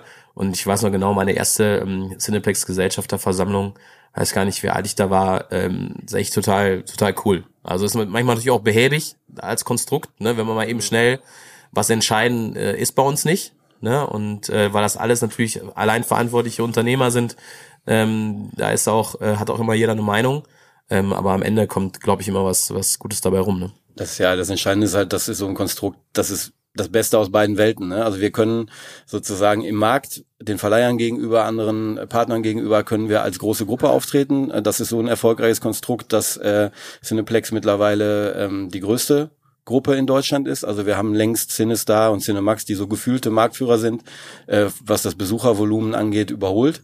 Leinwände auch, Ähm, glaube ich. ähm, bei, bei Anzahl der Leinwände auch. Wir sind halt eben eher nicht so in den, in den großen Key Cities. Ne? Das heißt, man hat vielleicht manchmal nicht so die Wahrnehmung, Ähm, aber wir haben von der wirklich von der Masse her äh, sind wir da mittlerweile wirklich die Nummer eins geworden. Äh, das heißt, man tritt als großer oder größter Player nach außen auf. Nach innen ist aber jeder autarker Unternehmer. Das heißt, ähm, ich entscheide hier lokal, äh, welche Filme ich einsetze, ähm, äh, welches Programm ich mache, kann eben auch Kinos wie das Schlosstheater und das und äh, das äh, Cinema sozusagen völlig, äh, wenn man so will, frei von diesen äh, äh, CI-Zwängen, die es da vielleicht sonst in einem Franchise geben würde, äh, betreiben. Wir, wir gucken, jeder unserer Gesellschafter wohnt im Prinzip auch in seinen, in seinen Standorten, ist da verwurzelt, macht sein lokales Marketing, macht seine lokalen Ko äh, Kooperationen. Das hat natürlich seine Grenzen. Ne? Also ich könnte jetzt nicht im Cineplex lieber Cola verkaufen, weil die Idee ist ja, dass wir einen großen Deal, mhm. in dem Fall dann mit der großen roten Marke haben, ne? Und ja. äh, äh, aber wir gucken sozusagen, an welchen Stellen macht Sinn, äh, sozusagen zentral Dinge zu vermarkten, zu verkaufen, um halt eben einfach wirklich diesen Wettbewerbsvorteil äh, dieser großen Gruppe rauszuholen. Wir sind aber auch sehr, sehr eigen darin zu gucken, wo muss ich mir meine lokale Freiheit behalten, ähm, damit ich eben halt nicht als äh, äh, große fremdgesteuerte Kette wahrgenommen werde, sondern damit die Leute halt hier vor Ort auch wissen, okay, das sind eben äh, die beiden Jungs und die machen Kino für Münster in Münster und das, mhm. ja, das ist halt, äh, gibt's tatsächlich weltweit nirgendwo. Wir müssen öfter mal bei so, so ähm, Kongressen, äh, zu denen wir hingehen, muss, muss dann mal unser äh, Cineplex-Geschäftsführer da mal referieren, wie sowas überhaupt zustande kommen konnte. Wer macht das von euch beiden? Ich bin, ich bin eher der Außenminister. Aber äh, das also ist es war tatsächlich so, Ansgar hat, äh, glaube ich, auch länger überlegt, ob er mir überhaupt Bescheid sagt hier wegen dem Podcast. ähm, hat dann aber entschieden, dass ihr ja, nicht seriös genug seid, dass ich nicht mit darf. Korrekt. Ja. Absolut. Ja. Ja, aber das macht dann tatsächlich was Ärger. Das macht er, es gibt einen Geschäftsführer Cineplex Deutschland, äh, Kim Koch ist das, äh, äh, brillanter Mann, der äh, vertritt uns nach außen. Also wenn man, wenn es um Cineplex Deutschland geht, irgendwo jetzt bei einem größeren äh, Kongress, Cine Europe oder so, Barcelona, dann, äh, dann würde der das machen. Ne? Also das würde dann keiner von uns machen. Ne? Also man repräsentiert dann schon eher immer sein, äh, sein Haus und ähm, was jetzt die, die Zusammenarbeit in, in, bei, bei Cineplex angeht, dann ist man, ist es viel in so Gremien oder sowas, ne? dass man dann in, in, in Ausschüssen ähm, da ist und da dann halt auch äh, viel mitgestalten kann, viel mitsteuern kann. Ne? Woran liegt das denn, dass ihr da so, ähm, also die Konkurrenz in Anführungszeichen ein bisschen abgehängt habt? Weil, äh, wie ihr schon richtig gesagt habt, also ich kenne das ja dann auch selber, bin auch Anfang der 80er geboren und dass man dann so Cinemax und äh, Cinestar und wie sie nicht heißen, ähm, irgendwo viel äh, ja, investiert haben, große Gebäude gebaut haben, aber so nach und nach, also ich komme so aus dem Norden, so Bereich Hannover, Bremen, da hat man dann irgendwann gemerkt, okay, in, in Hannover gab es auch zwei Cinemax, eins wurde dann irgendwann geschlossen, also so still und heimlich haben die sich ja irgendwie auch so nach und nach zurückgezogen. Woran, was glaubt ihr, woran das irgendwie lag? Liegt das daran, dass die eben tatsächlich nur auf das Finanzielle irgendwie geschaut haben und nach und nach gemerkt haben, okay, dieser ganze Heimkinosektor, Streaming etc. pp, so das lohnt sich für uns nicht mehr oder also ich glaube, das ist bei, bei großen Konzernen ein normaler Prozess. Ne? Also die, die sind gewachsen, gewachsen, gewachsen. Ähm, auch einfach erstmal auf gucken, Hauptsache Standorte, äh, zusehen, dass man Markt, äh, Macht äh, erlangt. Dann sind äh, beide Konzerne, die, die mit deutschen Gründerfamilien auch angefangen haben oder deutschen Gründern, äh, sind übernommen worden. Äh, Cinemax gehört äh, mittlerweile eben einem kanadischen äh, Rentenfonds und ähm, die weltweit äh, operieren, Kinoketten haben. Und äh, dann äh, ist äh, Sinistar ist von einer australischen ähm, äh, Corporation gekauft worden. Okay. Äh, UCI zum Beispiel als äh, ein anderer Player, die gehören ähm, AMC, einer amerikanischen Kette. AMC wiederum gehört Wanda, also dem chinesischen Großkonzern. Okay. Und ähm, ja. dementsprechend sind äh, ist, glaube ich, so der Punkt, dass je weiter man wächst und je größer man in so globale Zusammenhänge kommt, umso mehr automatisch verliert man natürlich den, den lokalen Markt äh, außer, aus den Augen. Und für uns, wir stellen uns natürlich jedes Jahr die Frage, wenn wir einen Gewinn erwirtschaften, äh, wie viel davon äh, sozusagen schütten wir aus an, an, äh, an die Gesellschafter und wie viel lassen wir im Unternehmen und investieren in die Zukunft. Und ich glaube, wir sind als Cineplexer jetzt insgesamt äh, immer viel näher an, unseren Märkten und in, wir gehen auch in unsere Kinos. Also wenn jetzt jemand äh, in der Zentrale und auch egal, ob die in Deutschland ist, in England oder in Australien, der entscheidet nach Zahlen. Der geht nicht in sein Kino und sagt, der Stuhl muss eigentlich mal neu gemacht werden, sondern der guckt sozusagen, was ist mein Budget für dies, was ist mein Budget für das und wie verteile ich das über meine ähm, Hunderte oder Tausende von Standorten weltweit. Und ich glaube, dass ähm, ja, das, das ist einfach eine Qualität für jemanden, der, äh, also ich gehe täglich selber durch, äh, mindestens durch eins der Kinos und äh, wenn ich da irgendwas sehe, was mir nicht gefällt, so, dann, dann sieht man zu, dass es geändert wird. Da ist dann nicht irgendwie ein Theaterleiter, der angestellt ist vor Ort, der das dann erstmal irgendwie reporten muss und dann wird geguckt und so weiter. Ne? Also oder der kriegt dann ähm, äh, irgendwelche Kennzahlen gegeben, nach denen er Personal einteilen muss. Und wenn wir sehen, äh, dieses Wochenende wird das Wetter schlecht äh, und äh, irgendwie ein Film läuft besser als wir dachten, dann sehen wir eben zu, dass wir einfach mehr Mitarbeiter da reinkriegen. Und da sagt dann kein Computerprogramm, stopp, dein Wochenbudget ist erreicht, du kannst jetzt keinen mehr fragen. Also da gibt's ganz, ganz viele kleine, ähm, kleine Stellschrauben und ja, am Ende des Tages. Am Ende wieder Leidenschaft. Das Ja. ist immer das. Also wenn du gibst, du gibst alles, du hängst dich mehr rein, du hast selber mehr Bock drauf, du hast, äh, du hast Spaß dran und es ist natürlich einfach so, dass du halt mehr, viel mehr Kompetenz in jedem einzelnen Kino von Cineplex hast. Ne? Sondern du hast sonst, bei den anderen hast du einmal Kompetenz für alle und bei uns ist es so, du hast es in jedem Standort und dann viele gute Dinge schwappen dann aus einem Standort auch noch in den nächsten. Ne? Also das heißt, du profitierst sozusagen von den anderen Standorten und selber ähm, machst du das, was du in deinem Standort machst, wahrscheinlich auch schon speziell für den äh, am, mit am besten. Ne? Und das, ähm, das kann nur gut sein. Ja, und man sieht eben, äh, also wir, das, das gilt auch für uns, äh, wir haben in den letzten Jahren eben viel in die Kinos investiert, unsere, unsere Cineplex-Partner auch. Ähm, und äh, das auch in einem Ausmaß, wie das die, die internationalen Ketten einfach nicht gemacht haben. Ne? Und man merkt eben schon, ähm, dass sich da natürlich auch was verändert und man da eben auch, äh, auch mitgehen muss. Das hat uns jetzt letztendlich auch geholfen ähm, in der, im schwierigen letzten Jahr, dass wir halt eben nicht also sozusagen das ganze Kapital aus dem Unternehmen gezogen haben, sondern dass wir eigentlich ähm, eine ganze, äh, ja, äh, eine, eine gewisse Kriegskasse hatten, die wir in, äh, in jetzt in Renovierungsarbeiten, in, äh, in Weiterentwicklungen unserer unserer Kinokonzepte investieren wollten, so dass wir mit einem gewissen Puffer da reingehen konnten. Und ähm, ja, aber das äh, ist auch ganz klar immer unser unser Ziel, unsere Maßgabe, dass wir da äh, eben ja, up to date bleiben wollen und wir hatten immer hier den Anspruch, ähm, da äh, spielt Anselm auch eine, eine große Rolle mit seinem äh, Technikfanatismus. Also wir, wir fliegen tatsächlich schon so in einem, in einem normalen Jahr gehen wir zu äh, nicht nur zu deutschen Kinomessen, sondern auch Europa oder waren dann zum Beispiel auch äh, hin und wieder mal in, in Las Vegas zur äh, Show West äh, sozusagen der größten Kinomesse weltweit. Hast du nicht CinemaCon mittlerweile? CinemaCon heißt die mittlerweile, genau. Show West war die früher. Äh, und wir gucken wirklich so, was gibt's da. Und wir haben, äh, wir haben auch Gibt noch. geiles Zeug, gibt geiles Zeug. Also Was ist denn so der heiße. Scheiß im Moment? Was der geilste Scheiß ist im Moment, ja, also ähm, es gibt ja immer grund, grundsätzlich gibt es erstmal drei Bereiche, die wichtig sind fürs Kinoerlebnis. Ja, Und man hat natürlich die große Leinwand, also sagen wir mal das, das Bild, dann hast du den den Sound, super super super wichtig, ja, ganz äh, ganz um diese, du hast eben schon mal gesagt, immersiv, um um das zu erzeugen und dann auf jeden Fall der Sitz, ne, und wie sitze ich und natürlich dann drum das drumherum mit Popcorn und so, das ist was was uns äh, keiner nachmachen kann. Grillspieße jetzt in der letzten Reihe, ne, was halt dazugehört. Wie das bei, bei, bei, das, das, kann- was man zu Hause halt nicht, nicht kopieren kann. Und da haben wir ähm, immer, äh, immer die Maßgabe gehabt, dass äh, vor allem hier unser, äh, unser größtes Kino, der Saal 5, dass der immer äh, State of the Art sein muss. Ne? Und dann ähm, kommen äußere Faktoren dazu, wie dann kommt ein neuer Film und James Cameron hat sich überlegt, ja, ich mache das jetzt hier so äh, Avatar mit 3D und so und so. Äh, dafür muss man aber mindestens äh, einen Projektor haben, der das kann. Oder der Hobbit kommt und sagt, ja, wir machen jetzt 48 Frames. So, und normalerweise, man kennt das noch, das ist wie bei, bei den Filmrollen früher 24 Bilder pro Sekunde.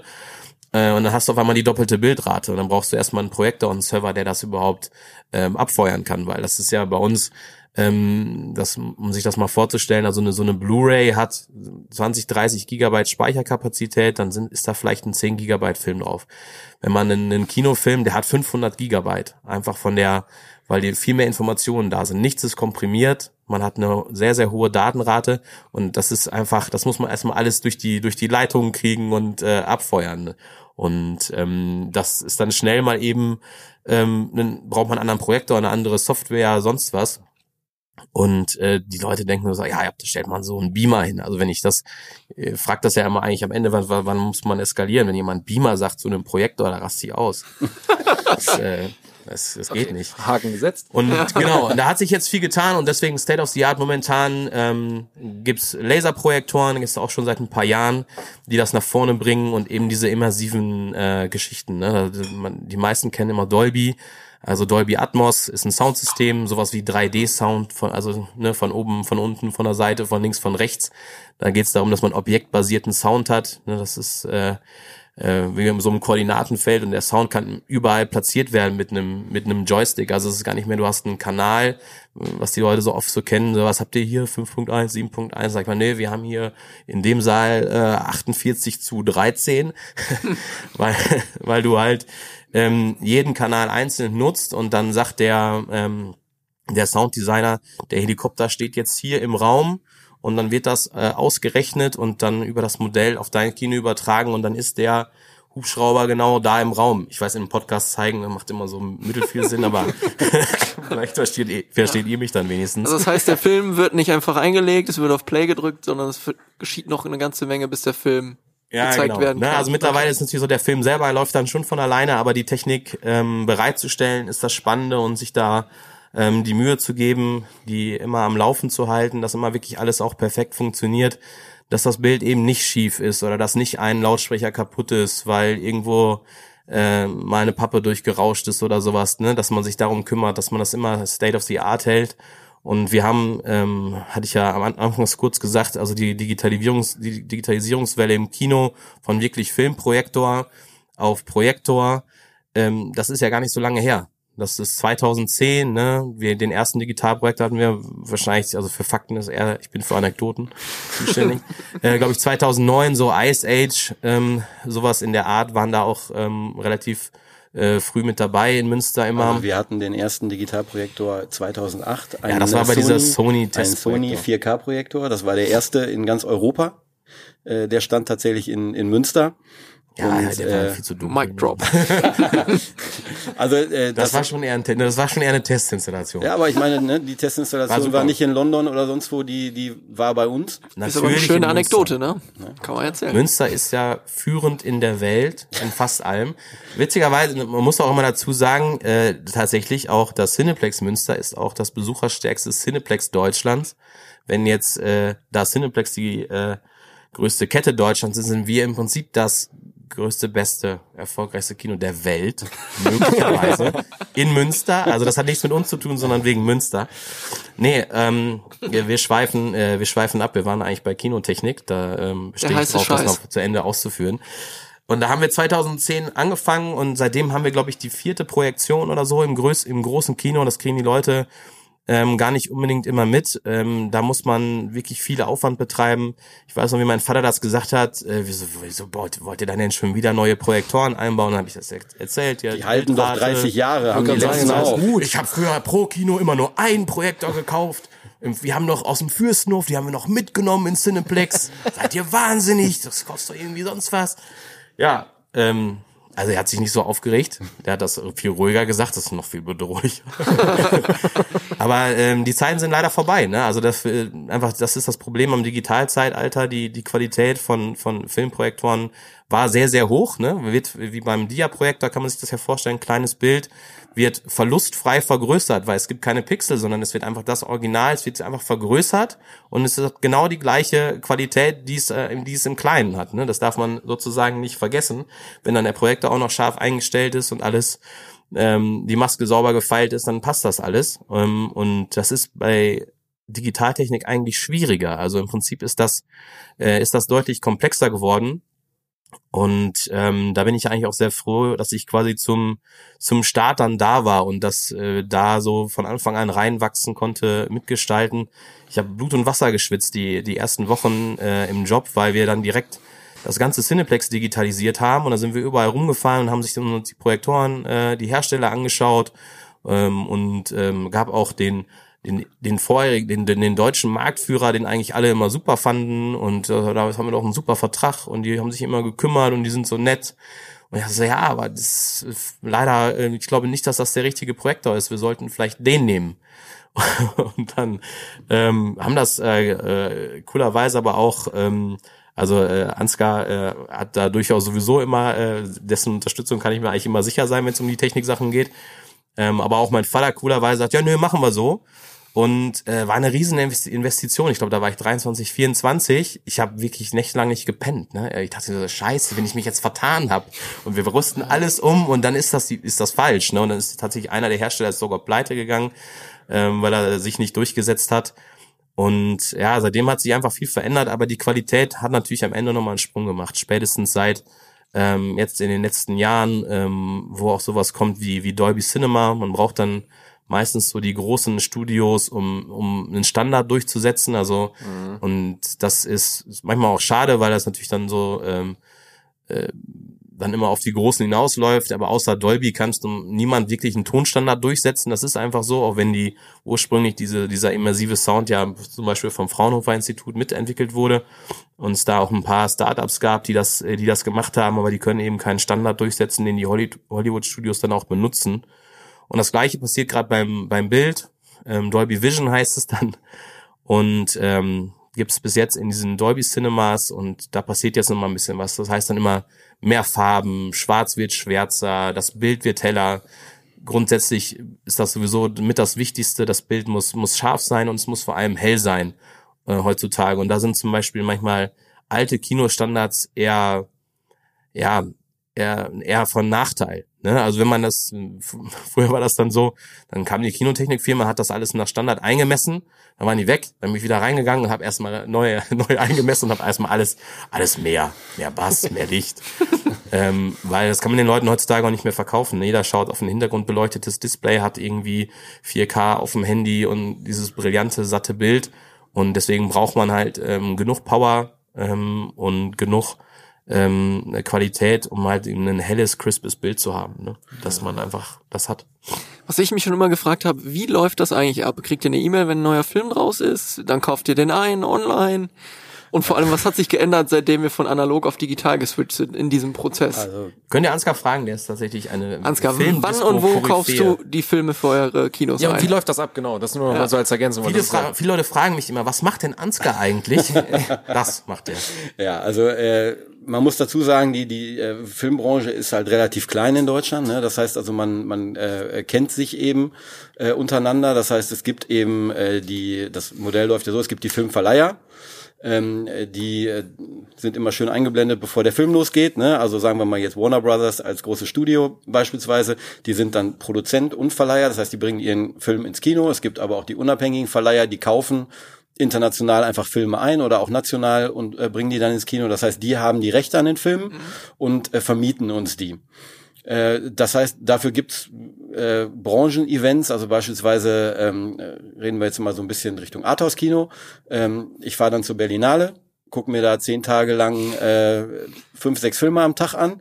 Ähm, da sind extra Screenings nur für uns Kinobetreiber, ähm, wo wir wirklich, wo man dann auch äh, so von einem Film in den anderen hoppt, eine halbe Stunde guckt, eine Dreiviertelstunde äh, äh, guckt. Manchmal schafft man es nicht rauszugehen, dann verpasst man vielleicht den danach, weil der Film so gut ist. Dann weiß man aber auch, dass man den auf jeden Fall spielen will. Äh, Das heißt, man, man äh, macht sich ein, Stück weit wirklich auf diesen Events schlau. Wir kriegen mittlerweile in der digitalen Zeit auch häufig, also gerade jetzt zum Beispiel, wo die Kinos zu sind, bekommen wir trotzdem jede Woche ein bis zwei ähm, äh, Digitalkopien zugeschickt oder äh, Screener-Links und dann setzen wir uns wirklich ins Kino äh, und gucken uns die Filme an und dann entscheiden wir so ein Stück weit, ähm, vor allem eben bei den äh, bei den Arthouse-Kinos, wo wir ja auch, wo es viel mehr Filme gibt, als wir einsetzen können. Das heißt, da muss man wirklich selektieren, auch ein Stück weit nach eigenem äh, nach eigenem Geschmack, äh, welcher Film passt in welches Haus und äh, dann äh, nimmt man sozusagen die Verhandlungen mit dem Verleiher auf. Ähm, das läuft dann entweder äh, eben äh, erstmal, was die Konditionen angeht, dann über den, den Cineplex-Umweg, äh, wo wir dann sozusagen die Grund finanziellen Sachen regeln und dann regeln wir sozusagen intern, te da telefoniert man wirklich, unser, äh, unser Disponent, der das schon seit über 30 Jahren macht ähm, äh, und, äh, und ich bin dann eben da auch immer involviert. Dann sprechen wir wirklich mit den Verleihern ab und sagen, hey, ähm, dann erzählen die auch nochmal so ein bisschen, wir haben den und den Film und da kommt demnächst einer, der äh, ist jetzt auf dem Festival schon gelaufen und ähm, dann, dann informiert man sich eben entsprechend über den Film bis hin dazu, dass man den auch gegebenenfalls vorher sichtet und dann entscheidet man, okay, wir setzen den ein. Und dann haben wir immer noch die, das so eine Planung machen wir im Grunde genommen schon äh, ja so ein bis zwei Monate im Voraus dass man sagt, okay, die und die Filme sind jetzt sicher gebucht äh, beim Verleih und äh, dann äh, gucken wir aber sozusagen jede Woche, also sonntags ist so dann für mich fester Termin. Sonntags setzt man sich hin, äh, immer Donnerstag starten die neuen Filme, montags muss man die disponieren, das heißt sonntags macht man sein Programm und das ist dann wirklich wie so ein äh, ja wie so ein Puzzle halt, ne, äh, dass man hat die Säle und hat, da haben wir Computerprogramme natürlich auch für. Früher hatten wir Excel-Tabellen. Mein Vater hatte so eine riesige Wand in seinem Büro mit äh, Steckflächen und da hat er so für jeden Film ein Kärtchen gehabt.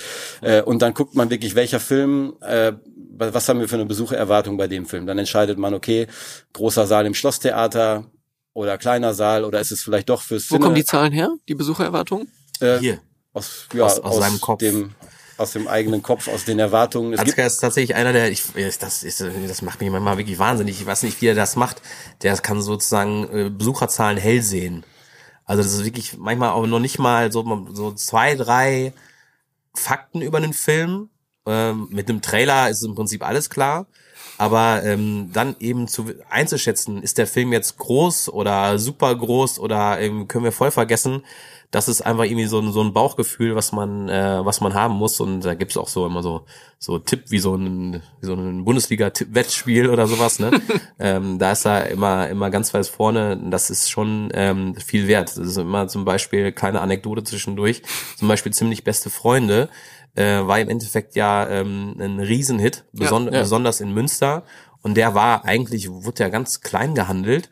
Und also nee, hier, müssen wir groß starten. Ähm, das wird auf jeden Fall das Ding für Münster. Ähm, äh, Schlosstheater ist zu klein, starten wir direkt mit ähm, im, im Cineplex. Ähm, das wird super. Ja, und hat er irgendwie über 100.000 Besucher hier in Münster gemacht und ist, weiß nicht, glaube wahrscheinlich noch erfolgreichster Film. Das erfolgreichste? Film tatsächlich, ja. Also die, also das hat viel mit Erfahrung, Bauchgefühl zu tun, ähm, aber auch eben sozusagen so ein Gespür dafür, äh, was funktioniert in, in welchem Markt und in welchem Kino. Äh, bei uns ist es ja auch schon sozusagen ein Statement, äh, ob der im Schlosstheater läuft, im Cinema oder im, im Cineplex. Das ordnet den Film ja auch schon ein. Und ja, also um bei dem Beispiel zu bleiben, also sind äh, ziemlich beste Freunde habe ich auf der Filmkunstmesse in Leipzig. Das ist noch so ein Event, wo man eine Woche lang äh, irgendwie 50 Filme guckt. Ähm, da äh, da habe ich den gesehen und bin da raus, also Französisch mit Untertiteln und bin da raus und gesagt, Alter, was für ein unglaublich geiler Film. Also selten wirklich einen Film gesehen, wo jeder Dialog sitzt. Da habe ich noch gesagt, hoffentlich versauen sie die, äh, die Synchro nicht, weil das ist bei französischen Filmen häufig die Gefahr, dass die wirklich massiv verlieren und ähm, oder sehr schnell so überdreht und ein bisschen manchmal auch nervig werden können. Und äh, dann habe ich den Film gesehen, das war dann, äh, der startete dann im, im Januar, glaube ich. Und ich habe aber gesagt, so den habe sofort hinter bin, habe den Verleihchef angerufen, habe gesagt, so der Film, äh, ich finde den super, den will ich äh, so früh wie es geht in der, bei uns in der Sneak Preview haben. Ähm, damit der sozusagen schon mal so ein bisschen äh, Mundpropaganda kriegt, bevor es überhaupt losgeht, weil ähm, diese Filme haben natürlich nicht das Budget, Marketingbudget von so einem Marvel-Film, wo jeder weiß, äh, jetzt kommt der, sondern da muss man wirklich auch was tun, um den aufzubauen lokal. Ja, und dann äh, haben wir den eben in der Sneak gezeigt. Da hat er die beste Bewertung aller Zeiten bekommen. Alle Leute waren total begeistert und dann haben, waren wir wirklich eines der wenigen Kinos. Ich weiß noch, dass viele Kollegen gesagt haben, ey, den setzen wir gar nicht ein, den Multiplex hier, französischer Film, ist jetzt auch im Januar, wir haben so viele andere Filme. Und ähm, wir haben den dann tatsächlich im, äh, im, im größten Haus gestartet und das hat nicht gereicht. Also tatsächlich, da muss man sagen, ähm, ein gutes Bauchgefühl dafür, das wird ein Hit. Ich habe gesagt, der wird, äh, macht in Münster äh, über 10.000 Besucher. Das ist eigentlich so unsere Schwelle für einen Blockbuster. Ich hätte natürlich nie gedacht, dass der 100.000 macht. Das sind auch so Sachen, die kann man nicht mehr voraussehen. aber das Entscheidende... Das heißt doch immer, dass so ein Film dann ewig läuft. Ne? Das heißt dann noch im Schlosstheater noch ein ganzes Jahr lang, jedes Wochenende Matinee, dass man dann diese Zahlen dann hinten raus kriegt. Ne? Aber das Entscheidende ist ja, dass Ja. man den überhaupt sagt, ich setze den Film ein, ich setze den auch im- am Anfang in einem großen Saal ein. Wie der sich dann entwickelt, nachdem der gestartet ist, das kann man ja von Woche zu Woche sozusagen nachvollziehen und ähm, auch in der in der Filmdispo darauf reagieren. Das Spannende ist ja eigentlich, also in jeder gegebenen Woche hat man 20 Filme, die man einsetzen könnte. Und wir können in Münster, äh, sage ich mal im Cineplex, drei, wenn es hochkommt, vier neue Filme einsetzen. Wenn es ein Kinderfilm ist, der nur nachmittags läuft, äh, dann kann vielleicht noch mal einer dazukommen. Im, Im Schlosstheater und im Cinema kannst du eigentlich nicht mehr als zwei neu, neu einsetzen pro Woche, weil man will ja die alten, die Filme, die schon laufen, auch auf gar keinen Fall abwürgen. Ähm, und äh, das heißt, wir müssen schon jede Woche eine Selektion treffen welche dieser Filme wollen wir einsetzen. Und das ist wirklich Teil, äh, und das ist natürlich auch der coole Part meines Jobs, mich wirklich halt massiv über Filme zu informieren. Ich lese aber auch, wenn ich nachts nicht pennen kann, lese ich äh, irgendwelche amerikanischen Filmblogs. Also ich bin, versuche wirklich da drin zu bleiben, weil ich auch Bock drauf habe. Und äh, ja, es gibt ja auch nichts Cooleres, als irgendwo so ein äh, so ein Nugget zu entdecken und vielleicht von Anfang an dahinter zu stehen und hinterher zu sehen, wow, es gibt total viele Leute, weil das ist ja das, was dann eigentlich Freude daran macht. Äh, die kommen zu dir ins Kino und die gehen da mit einem Lächeln raus oder die sind bewegt worden oder die haben irgendwie äh, ja, haben eine, einfach eine gute Zeit verbracht und man hat dabei geholfen, sozusagen das, äh, das zu ermöglichen. Also zur Einordnung, wie, wie im Durchschnitt, wie viele äh, gehen im Jahr ins Kino in Münster? In Münster äh, alle drei Kinos zusammen Ja. so roundabout eine Million. Boah, das ist auch schon auf jeden Fall schon mal eine Ansage. Daniel, irgendwie klingt das auch nach deinem Traumjob. Ja, definitiv. Zu den ganzen Also, Messen hin. Siehst du, siehst du nicht diese sieben, Träne in meinem sieben, Auge? sieben Tage nur Filme schauen. Aber vielleicht vielleicht darfst du als kleiner als sich anhört. vielleicht Ja, darfst du aber- als Praktima mit. Aber was gab es irgendwie einen Film, der euch da mal so komplett überrascht hat, wo ihr sagt, so, ey, das wird der Blockbuster und der ist total gefloppt oder andersrum, wo ihr euch so ein bisschen verkalkuliert habt? Und noch eine Frage bei Parasite zum Beispiel. Der lief ja damals, bevor überhaupt die Oscars und sowas ja stattgefunden haben und der ja da geschichtsträchtig abgeräumt hat, ähm, lief der ja im Endeffekt auch in der in der Kurbelkiste. Ähm, habt ihr da das da auch noch nicht so erwartet oder ist das ein natürlicher Prozess, dass ihr sagt, ja okay, asiatischer Film wahrscheinlich äh, findet der jetzt nicht so einen riesen Anklang? Wurde der danach noch im Cineplex ausgestrahlt? Nee, nee, das, das, machen, das machen wir in der Regel auch nicht. Also das war ein Okay. Film, der nach Sicht, äh, ähm, da äh, waren auch die, die Kollegen vom, vom Cinema, die äh, damals noch in der Dispo waren, mit denen wir dann eben immer äh, auch unsere monatlich unseren Austausch haben, die man auf den Messen natürlich äh, auch das gemeinsam mit denen bespricht, welcher Film passt in Münster wohin. Da war klar nach Sicht, also alle fanden diesen Film sensationell. Ähm, und äh, das war aber klar, dass der hier in, in Münster ins äh, Cinema gehört. Ähm, ich glaube, wir haben dem schon äh, ein gewisses Potenzial gegeben. Äh, das war allerdings halt auch ein sensationelles Jahr für, für die Arthouse-Kinos, weil Systemspringer ähm, im gleichen Jahr lag. Oh, Das heißt. Ja. wir hatten, wir hatten da ein Stück weit fast Wonderful movies I never wanna see again. diesen, diesen Verdrängungs, äh, Verdrängungswettbewerb eigentlich im Cinema zwischen den beiden, aber beide Filme haben einfach ins Cinema gehört und dann machen wir das auch so, dann läuft er halt ein paar Wochen länger. Ne? Also dann versuchen wir nicht sozusagen äh, äh, ja so zu gucken, kommen auf möglichst in allen Kinos und alle rennen da rein. Wir haben auch gesagt, ganz bewusst beides Filme ähm, die äh, dann das Zeug gehabt haben, also das nennen wir dann Crossover-Potenzial, ne? also sozusagen die aus dem Arthouse in den Mainstream rüberschwappen können.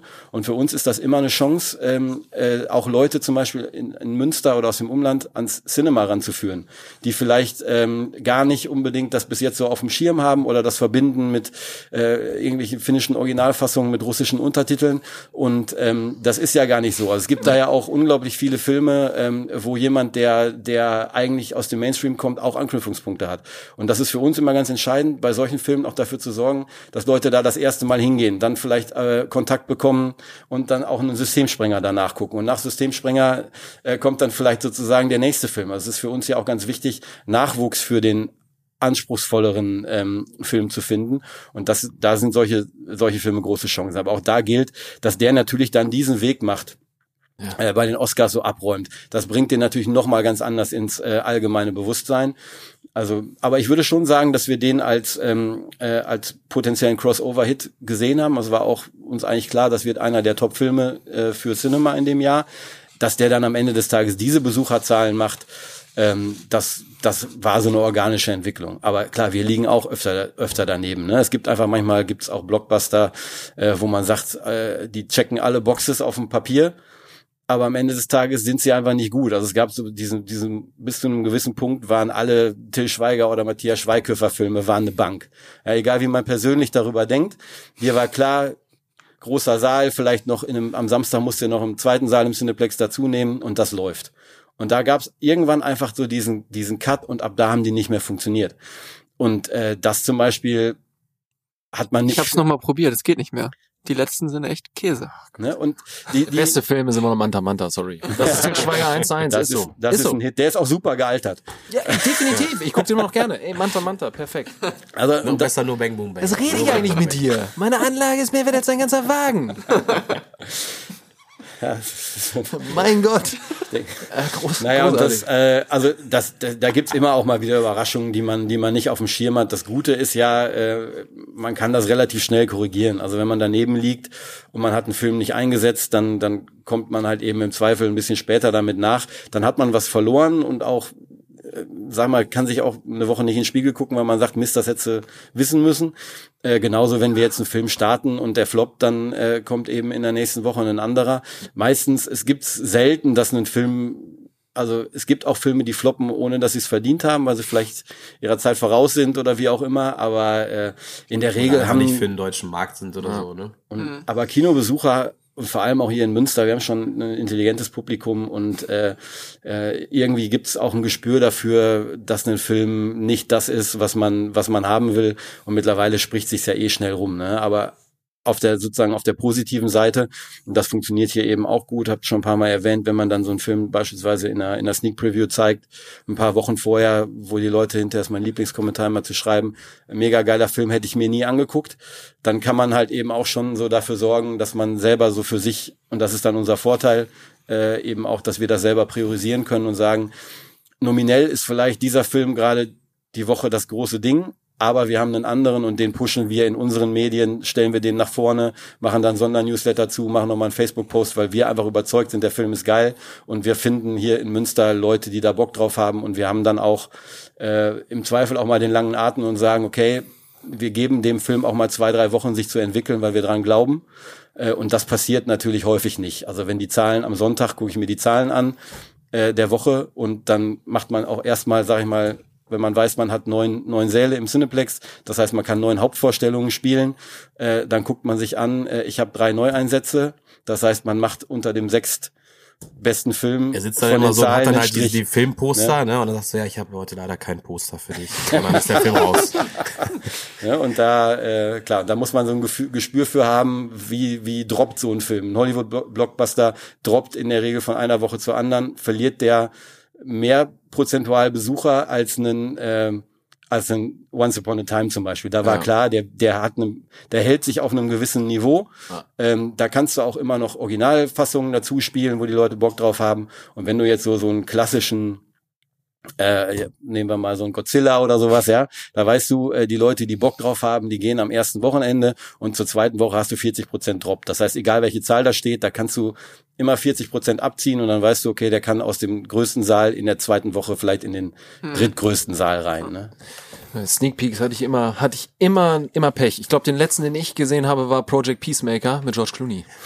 Und danach habe ich mir gesagt, nie wieder. Das ist schon eine Weile her und äh, auch ein, das ist schon ein Film, den man wahrscheinlich sonst vergessen hätte, wenn das, das ist nicht damit. Ja, Das man, kann, man kann auch sorry. manchmal irgendwie aus, äh, aus, äh, aus Scheißfilmen was rausholen. Also das ist auch so ein bisschen, Ja. was klappt dann manchmal, klappt dann manchmal in Münster.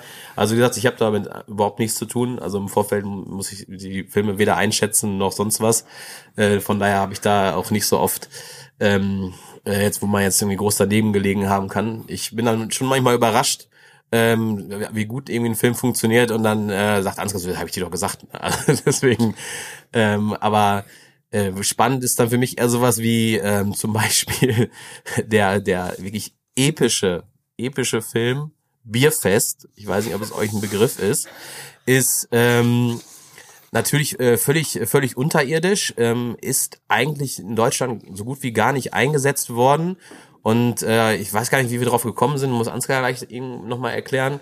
Äh, haben wir den äh, in so einer Marathon-Sneak irgendwie gezeigt und haben dann irgendwie so ein Trinkspiel dazu gemacht und da irgendwie so ein Ding draus gemacht und dann fanden die das alle super. Dann haben wir gedacht, ja komm, wir machen noch mal. Da geht es darum, dass es einen geheimen Trinkwettbewerb unterhalb des Oktoberfestes gibt. Ja.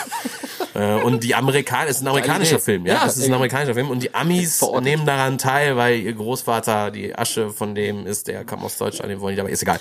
Und, und dann haben wir dieses, dieses, diesen, diesen Film noch ein paar Mal aufgeführt Und man musste halt auch das geheime äh, Schnitzengegel-Passwort wissen, was es bei dem, bei dem Film auch gibt. Und dann ist man da rein dann haben wir immer Trinkspiele gemacht.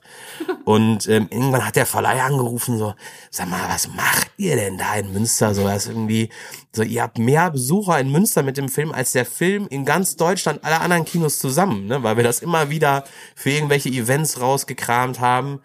Und äh, dann haben die uns den ganzen Merch geschickt, äh, den es vor dem Film gab. Ich habe jetzt noch 100 äh, Bierfest Flaschenöffnerringe und äh, haben es total gefeiert. Und wir hatten eigentlich, wir hatten einen riesen Spaß dran und haben es eigentlich äh, ursprünglich nur so zum persönlichen Vergnügen gemacht und einfach um die Sneaker mal so aus der Reserve zu locken und so einen Film da in den in den Marathon reinzuschmeißen und dann später dann so ein bisschen äh, ähm, offensichtlicher dann sowas wie New Kids oder so, die man nur im Kontext spielen kann, wo wir wirklich auch Sorge hatten, da haben wir den gezeigt und dann war der Senior auch nochmal da und Ansgar und ich standen da mit Fukuhila-Perücke im Unterhemd und äh, wollten gerade auf die Bühne gehen für eine Moderation und man sah in seinen Augen so, Gott, was, was macht, machen die mit meinem Kino? So, was ist das hier? Kultur? Und äh, ja, und das, den, den letzten Film aus der Kategorie, dann wieder von äh, äh, auf der positiven Seite auf jeden Fall, war zum Beispiel Hangover. Da ähm, Ja, ja. sagte der Senior auch, also sowas, ich hab den gesehen, also den wollen wir also überhaupt wirklich einsetzen, dieses Alkoholverherrlichende und sowas. Also das kann doch nicht funktionieren. Und da hat Ansgar nur einmal laut gelacht. Du lass mal, Fatih, ich mach schon. Und war natürlich, war natürlich ein, ein Riesenhit und äh, auch ein, ein größerer Erfolg äh, ursprünglich, als auch die Branche antizipiert hatte. Das war mal, mal wieder so ein Überraschungshit, die ja äh, auch weniger werden. Ne? Dann wollen wir doch mal von so einem Hochkaräter wie Bierfest äh, ein bisschen euer Kino- und Filmwissen testen. Oh. In unserem Spiel heute. Ich Da habe kann, das da ganze. kann man ja nur verlieren eigentlich. Ja, ja. Ja, Daniel hat schon Angst, obwohl er Wir tatsächlich haben auch mit sehr. Mike ein Münsterquiz gemacht und er hat verloren. Ja, ich weiß Ja. gar nicht mehr, wie es bei uns ausgegangen ist. Das, das Münsterquiz. Hat er verloren oder Ja, gewonnen? bei verloren. uns? Er schuldet mir auch immer noch die Mütze. Mike. Ich Es wird Zeit. Beanie. Und zwar machen wir heute, wie nennen wir es denn? Äh, Zitate raten, Filmzitate raten. Ihr könnt noch Ich kann entscheiden. nur Bang Boom Bang. Ja gut, ihr könnt noch entscheiden, Und wer von euch äh, antreten soll. Bei, bei uns ist es Daniel, weil ich habe gar keine Ahnung, ich habe das Spiel vorbereitet. Äh, Stück hätten wir auch zu Fuß gehen können. Also, Das, ma- das macht Ansgar, du der trittst- kann sich viel besser du trittst an? merken. Ich Okay. äh, versuche mich hier zu blamieren. so, ich probiere das hier irgendwie vorzubereiten, dass Also, Daniel ich wird- denn Wonach- kann. vorsagen, wenn ich es weiß? schon nicht. Wonach, wonach geht's denn? Geht's nach Zeit oder? Nee, nee, nee. Ich habe jetzt äh, verschiedene Filmzitate vorbereitet mit Ja. potenziellen äh, Antworten. Insgesamt immer drei Antworten, die in Frage kommen, aus welchem Film es ist. Ach so, oh Gott sei Dank. Es gibt wenigstens Äh, auch um es vielleicht ein bisschen Multiple einfacher zu machen. Ähm, und vielleicht sagen wir einfach, wer zuerst drei richtige hat. Also wenn das Ja. beide... Ja, ja, es passt schon. Eigentlich, Das geht, müsste, glaub ich, eigentlich schnell. müsst ihr jetzt ja auch wieder was aufschreiben, ne? Sonst haben wir wieder dieses Problem so, äh, ich sag auch das, was er sagt. Ach so, ja gut, kann man ja machen. Warte, Vielleicht ich, ich, schreibst du warte, einfach auf dein Namensschild oder auf die Rückseite von dem... Genau. Alles klar, Jetzt sind wir kurz, kurz ruhig, jetzt kommt ein Jingle. Okay, los geht's mit der ersten Frage. Das Leben ist wie eine Schachtel Pralinen. Man weiß nie, was man kriegt. Bridget Jones, Miss Undercover oder Forrest Gump. C. Forrest Gump. Okay, dann brauche ich gar nichts aufschreiben. Genau, nächste. Dir ist natürlich klar, dass wir nie Freunde sein können. Wieso nicht? Weil Männer und Frauen keine Freunde sein können. Oh, das ist schwer, ja. Zwischen Harry und Sally, zwischen Scarlett und Red und oder zwischen Tom und Jerry. Harry und Sally. Ah. Ei, ei, Nein, Wenn- normalerweise müssten wir es zeigen, ne? sonst wirkt das auch so, als wenn wir... Wenn ich meine Mütze umdrehe, ist es, als wenn ich den Motor meines Trucks starten würde. Lass nochmal. Wenn ich meine, Wenn ich meine Mütze umdrehe, ist es, als wenn ich den Motor meines Trucks starten würde. Wie oft ich das sage im Alltag, ne? Ja. wenn ich meine Mütze umdrehe. Ey Mann, wo ist mein Auto? Roadtrip oder Over the Top? Scheiße. Dann mal aufschreiben bitte, die Herren. Warte, warte, warte, warte, warte, warte. Ich Schreib kann mal. mir vorstellen, dass das, ja, ich, also ich, ich zeige, ich sage das C. Ja, du du errätst immer aus unserer Reaktion. Nee. Also tatsächlich einfach eine der größten Szenen aller Zeiten aus dem äh, ja, epischen Film Over the Top. Over the top. Stark. Alter, Alter. Hammer. Geiler Sly. Aus Können wir, können wir Also, jetzt, jetzt wollen wir unbedingt Armdrücken machen mit euch. geht leider nicht, sorry, wir haben hier wir haben jetzt, das es steht ja, also wir haben jetzt, Ja, wir sind noch da, wo wir angefangen ja, haben. gut, okay. Aus Asche wird Feuer geschlagen, aus Schatten geht Licht hervor, heil wird geborstenes Schwert und König, der die Krone verlor. Ist es die Chroniken von Narnia, der König von Narnia, Der Herr der Ringe, die Rückkehr des Königs oder der Herr der Ringe, die Gefährten? Oh Gott, ey, das musst du nochmal vorlesen, sorry. Also, nochmal das Zitat, Ja. meinst du?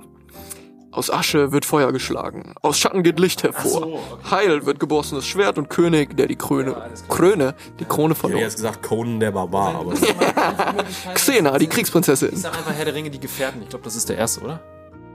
Okay, was sagst du? Also auf jeden Fall Herr der Ringe, aber jetzt muss ich tatsächlich. Also, zur Auswahl steht die ja, Gefährten und die glaube, Rückkehr des Königs. Ah, es ist Rückkehr des Königs, aber ich weiß es nicht. Ich habe den, ich habe den, kann die auch- neue habe ich die noch gesehen. Ich habe den jetzt tatsächlich ein bisschen ich- länger nicht mehr geguckt und vor Ja. allem, aber das letzte Mal habe ich mir wirklich den Marathon im Kino gegeben mit den Extended Versions und aber die zwölf Stunden, wenn man das am Stück guckt, das wäscht so ein bisschen zusammen. Aber ja, ja, das ist halt das Problem. Aber ich glaube, ich glaube, sagt das nicht Gandalf in, den, in die Gefährten? Ist das nicht Prophezeiung schon im ersten Wort. Komm, wir müssen mal was anderes sagen. Ich sag dann, ich sag Rückkehr des Königs. Gut, dann hast du einen Punkt gewonnen. Wunderbar. Endlich. Endlich geht's voran hier. Ich habe ja nur ein paar. So?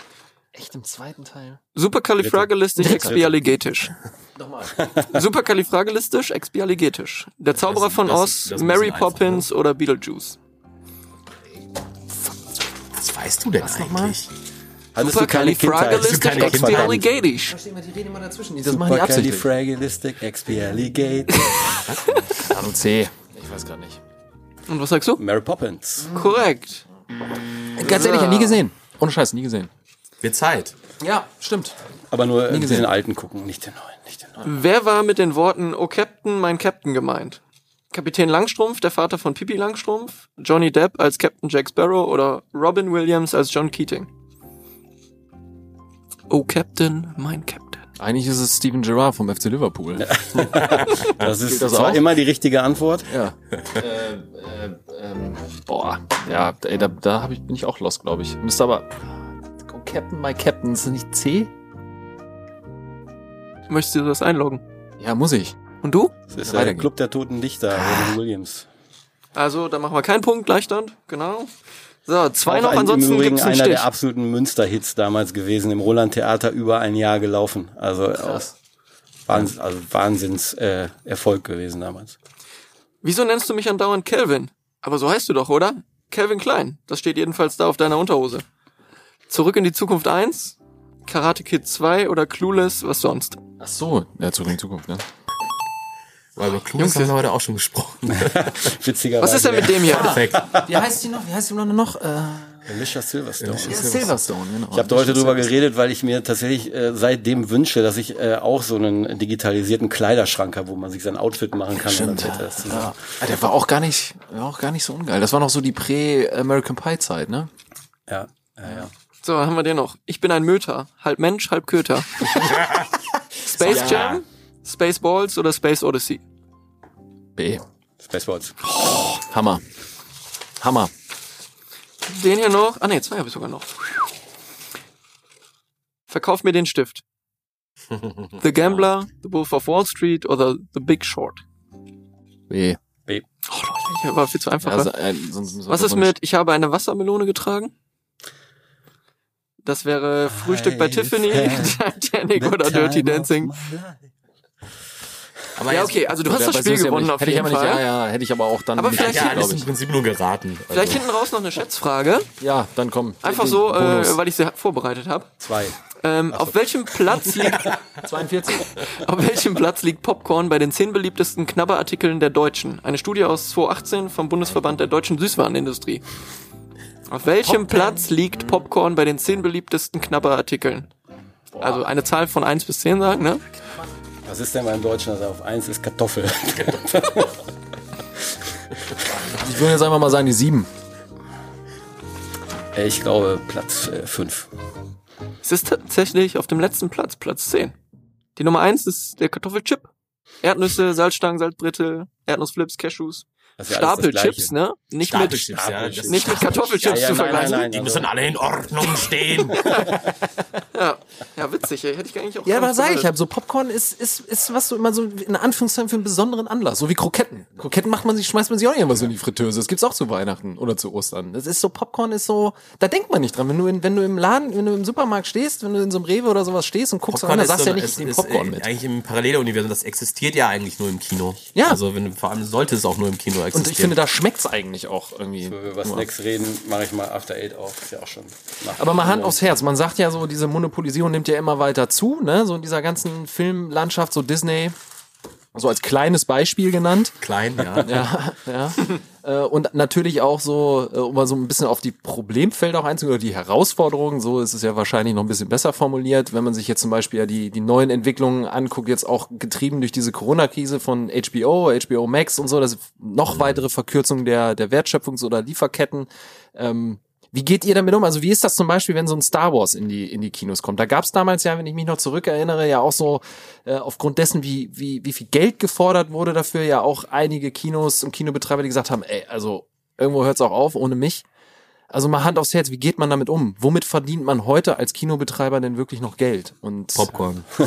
Ja, also die, die Frage Die ist Antwort ja, ist immer Popcorn. Die Marge ist nicht so gut für uns, wenn man ehrlich ist. Ne? Also der, ähm, wir haben sehr, sehr hohe Grundkosten. Ne? Wir haben sehr aufwendige Immobilien, die wir betreiben müssen. Wir haben äh, auch einen verhältnismäßig hohen Personalaufwand für das, was wir da tun. Ähm, das heißt, das sind so diese beiden großen Kostenblöcke sowieso schon. Bei Filmen ist es so, wir, äh, wir mieten die, das heißt für einen gewissen Zeitraum und wir geben prozentual was von den Eintrittsgeldern ab. Das ist bei einem, bei einem Blockbuster in den ersten Wochen über 50 Prozent. Das heißt also nicht mal die Hälfte der Kohle, die sozusagen eher an der Kasse lasst, bleibt überhaupt bei uns. Ähm, die bessere Marge haben wir ganz klar bei, bei Popcorn, Getränken und Snacks. Das ist für uns äh, im, im Multiplex-Bereich essentiell. Also du kannst sagen, in einem normalen Jahr deckt das, was wir an den Eintrittsgeldern haben, bestenfalls die Kosten. Und das Geld haben wir am Ende des Tages verdient mit dem, was wir an Zusatzgeschäft gemacht haben. Natürlich liegt das auch dran, ob wir jetzt, äh, sagen wir, 700.000 oder 900.000 Besucher im, im Cineplex haben, macht einen riesen Unterschied, weil ab einem gewissen Punkt, wenn du sozusagen deine Fixkosten gedeckt hast, ähm, dann, äh, klar, gewinnst du natürlich auch was, aber es ist äh, wirklich davon abhängig, da brauchen wir die Masse an Besuchern und wir müssen halt eben diesen Nebenumsatz äh, einfach auch generieren. Und ähm, äh, anders sieht's natürlich noch mal so ein bisschen bei äh, ähm, äh, jetzt Schlosstheater oder Cinema aus. Da haben wir natürlich noch eine angeschlossene Gastronomie. Das funktioniert auch. Äh, die, erstens sind die Filme, die wir da spielen, in der Regel nicht so teuer. Da sind die Prozentsätze geringer. Da spielt man die auch länger. Und so ein Film wird günstiger, je länger der im Kino läuft, sozusagen fürs Kino. Und ähm, äh, da ist das sicherlich alles nochmal auch noch mal ein bisschen anders. Aber ja, also das das ist ein Modell, was massiv davon abhängt, dass wir immer Durchsatz haben also wir 365 Tage auf im Jahr immer laufen lassen, laufen lassen, weil jeder Tag, der das Ding zu ist, kostet unverhältnismäßig viel Geld. Und äh, gut, in der Zeit vorher, äh, vor Corona, war es schon noch so, dass wir, äh, klar, es gab immer diese Auseinandersetzung ein Stück weit mit den mit den großen Verleihern, äh, was ja auch klar ist, jeder hat seine Interessen ähm, äh, möglichst äh, gut sozusagen an dem an dem Produkt zu verdienen. Ähm, da haben wir aber in der Regel auch aufgrund unserer Struktur schon immer noch Deals machen können, die die in Ordnung waren für uns. Jetzt hat man eine Situation in so einer sich gegenseitig bedingenden Branche im Grunde genommen, äh, dass ein Part der, der Kinos einfach komplett rausfällt. Das heißt, wir spielen im Moment in der Wertschöpfungskette keine Rolle. Die Studios haben, aber das muss man sich ja auch vorstellen, wenn du einen Film produziert hast, der hat 200 Millionen gekostet, äh, 200 Millionen Dollar, der liegt da jetzt. Der muss halt irgendwann auch sozusagen wieder rekapitalisiert werden. Und im Moment ist es halt klar, es gibt ja keinen anderen Weg, mit den Filmen Geld zu verdienen, als ähm, an die Streamer zu verkaufen oder über die eigenen Streamingdienste äh, wie äh, eben Disney Plus, HBO Max und so weiter. Ähm, über Abonnenten, die man halt natürlich auch nur bekommt und halten kann, wenn man kontinuierlich neue Ware hat. Und wir haben gerade so eine sich so zuspitzende Situation. Zum einen keine Wertschöpfung im Kino, zum anderen einen Produktionsstopp äh, über über viele Monate und gleichzeitig ein wachsender, explodierender Streaming-Markt, dadurch, dass die Leute zu Hause sitzen und einfach Entertainment brauchen. Und äh, das Problem ist, also Netflix produziert ja selber massig. Die konnten aber auch nicht produzieren. Das heißt, die laufen jetzt natürlich auch. Äh, die Leute, die haben neue Abonnenten, die gucken irgendwann die Library mehr oder weniger durch und dann muss was Neues kommen, sonst springen die wieder ab. Und das heißt, im Moment haben wir so, so ein Wettbieten. Also sind irgendwelche Filme, die sind fertig, die liegen da. Und äh, die ähm, Verleiher oder die Studios kommen gerade in eine Situation, dass die sagen, eigentlich wollen wir den fürs Kino behalten, weil es ist so ein, also die Umsatzzahlen, die Disney zum Beispiel gemacht hat im, im letzten Jahr, vor Corona in 19 äh, mit äh, Avengers ähm, Endgame und so weiter, äh, Eiskönigin 2 und so weiter, die die haben ja ein absolutes Rekordjahr gehabt. Diese Umsätze sind so in der Form auch nur mit Kino zu generieren, vor allem weil man danach in den anderen Auswertungsstufen ja immer noch Geld verdient. Jetzt fällt der große Batzen Kino weg. Ähm, man verdient mehr in den anderen Auswertungsstufen, aber das gleicht sich im Grunde genommen nicht aus. Nichtsdestotrotz, da sind äh, große börsennotierte Unternehmen, äh, die müssen ihren Shareholdern äh, auch irgendwas bieten an, an Perspektive. Und die Perspektive ist eben im Moment, ist die nur digital. Und dementsprechend werden horrende Summen gezahlt, äh, um Filme sozusagen in die Streamingdienste zu ziehen, die uns dann sozusagen, wenn man so will, fehlen, wenn wir wieder aufmachen. Das ist ein Prozess, auf den äh, der der tut weh jedes Mal, wenn ich ähm, den Hollywood Reporter äh, morgens irgendwie äh, mehr durchlese und ich sehe, der Film ist verschoben, der Film ist verkauft an an Amazon oder wie auch immer. Äh, das das schmerzt, weil wir wollen diese Filme natürlich auf der auf der Leinwand sehen aus wirtschaftlichen Gründen, aber auch selber. Ähm, und das ist einfach gerade eine Situation, die ist extrem schwierig auszuhalten, weil das ist das erste Mal, dass man überhaupt nicht im Driver Seat ist. Also man kann nicht verhandeln, man kann nicht sozusagen durch äh, gute Arbeit zeigen, hey, Kino ist wichtig, weil Kino kann gerade nicht. Also man hat die Hände gebunden und das, äh, ja, das ist so ein Gefühl der der Ohnmacht, was keinen Spaß macht. Aber, äh, und das muss ich auch ganz klar sagen, ähm, das ist eine Ausnahmesituation jetzt gerade. Es wird Veränderungen geben, also auch nachhaltige Veränderungen für die Branche. Ich bin aber zu 100 Prozent davon überzeugt, dass wenn wir wieder können im Kino ähm, und dann auch so langsam der Content wieder kommt, ähm, dann werden die Leute auch wieder zurück ins Kino gehen, weil äh, ich glaube, dieses dieses Erlebnis Kino, also dieser ne, Marketing-Sprech, Unique Selling Point, den wir haben, das ist das ist eben diese dieses immersive äh, der der Sound äh, das Bild für die für die Blockbuster. Das ist aber auch das gemeinsame Erleben. Du gehst mit Freunden raus du freust dich darauf. Es ist nicht du sitzt nicht mit deiner Fernbedienung da und du selbst durch deine ganzen Provider eine Stunde lang bis du was Zwei gefunden Stunden hast. dein Handy und aus. dann guckst du doch wieder eine alte Folge äh, Brooklyn 99 weil du nichts Neues gefunden hast weil es auch so überwältigend viel ist. Und ich glaube so dieses ich verabrede mich heute ich gehe ins Kino so ich gehe raus man man quatscht vorher schon man man holt sich irgendwie äh, holt sich das Popcorn, man setzt sich in den Saal, das Licht geht aus, man macht das Handy vielleicht auch sogar mal aus für zwei Stunden äh, und man, man lässt sich da voll reinfallen, kann hinterher darüber reden, man lacht zusammen im Kino oder äh, auch weint zusammen, erschrickt sich zusammen. Also ich glaube, dieses Gruppenerlebnis, ähm, das, das Auch fehlt den fürs erste Menschen. Date, du musst doch irgendwo hin, wo du nicht die ganze Zeit quatschen musst, ne? Also du musst auch Restaurant ist auf jeden Fall Killer. Ja, Nicht ich ins Restaurant gehen. Den alten, den alten Umarmungstrick und sowas. Also Ich auch Das so ist das Beste. Popcorn. Ich glaube aber, der alte Popcorn-Schachteltrick. viele malen das,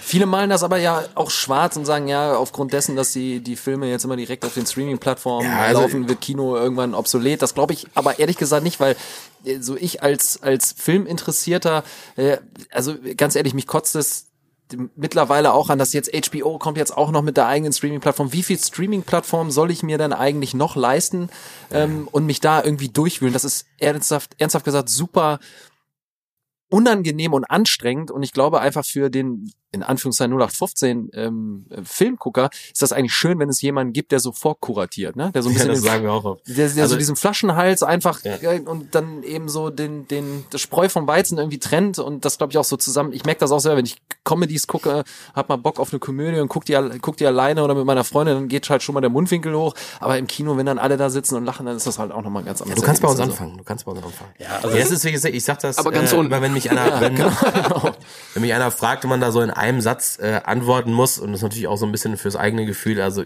ich sage eigentlich immer, Streaming ist ein, ist das Pro Problem vom Fernsehen, weißt du? Also ich glaube, für die ist es auf jeden Fall das größere Problem. Ähm, sobald, äh, sobald wir wieder können, ähm, glaube ich, wird's wird's gehen. Man muss wandelbar sein man, als Kino, man muss mehr anbieten, ne? man muss irgendwie ein geiles Erlebnis bieten. Man muss den einen muss man mehr Komfort bieten, den anderen mehr Technik. Und das ist ein Event, die wollen, man, man muss wirklich was erleben.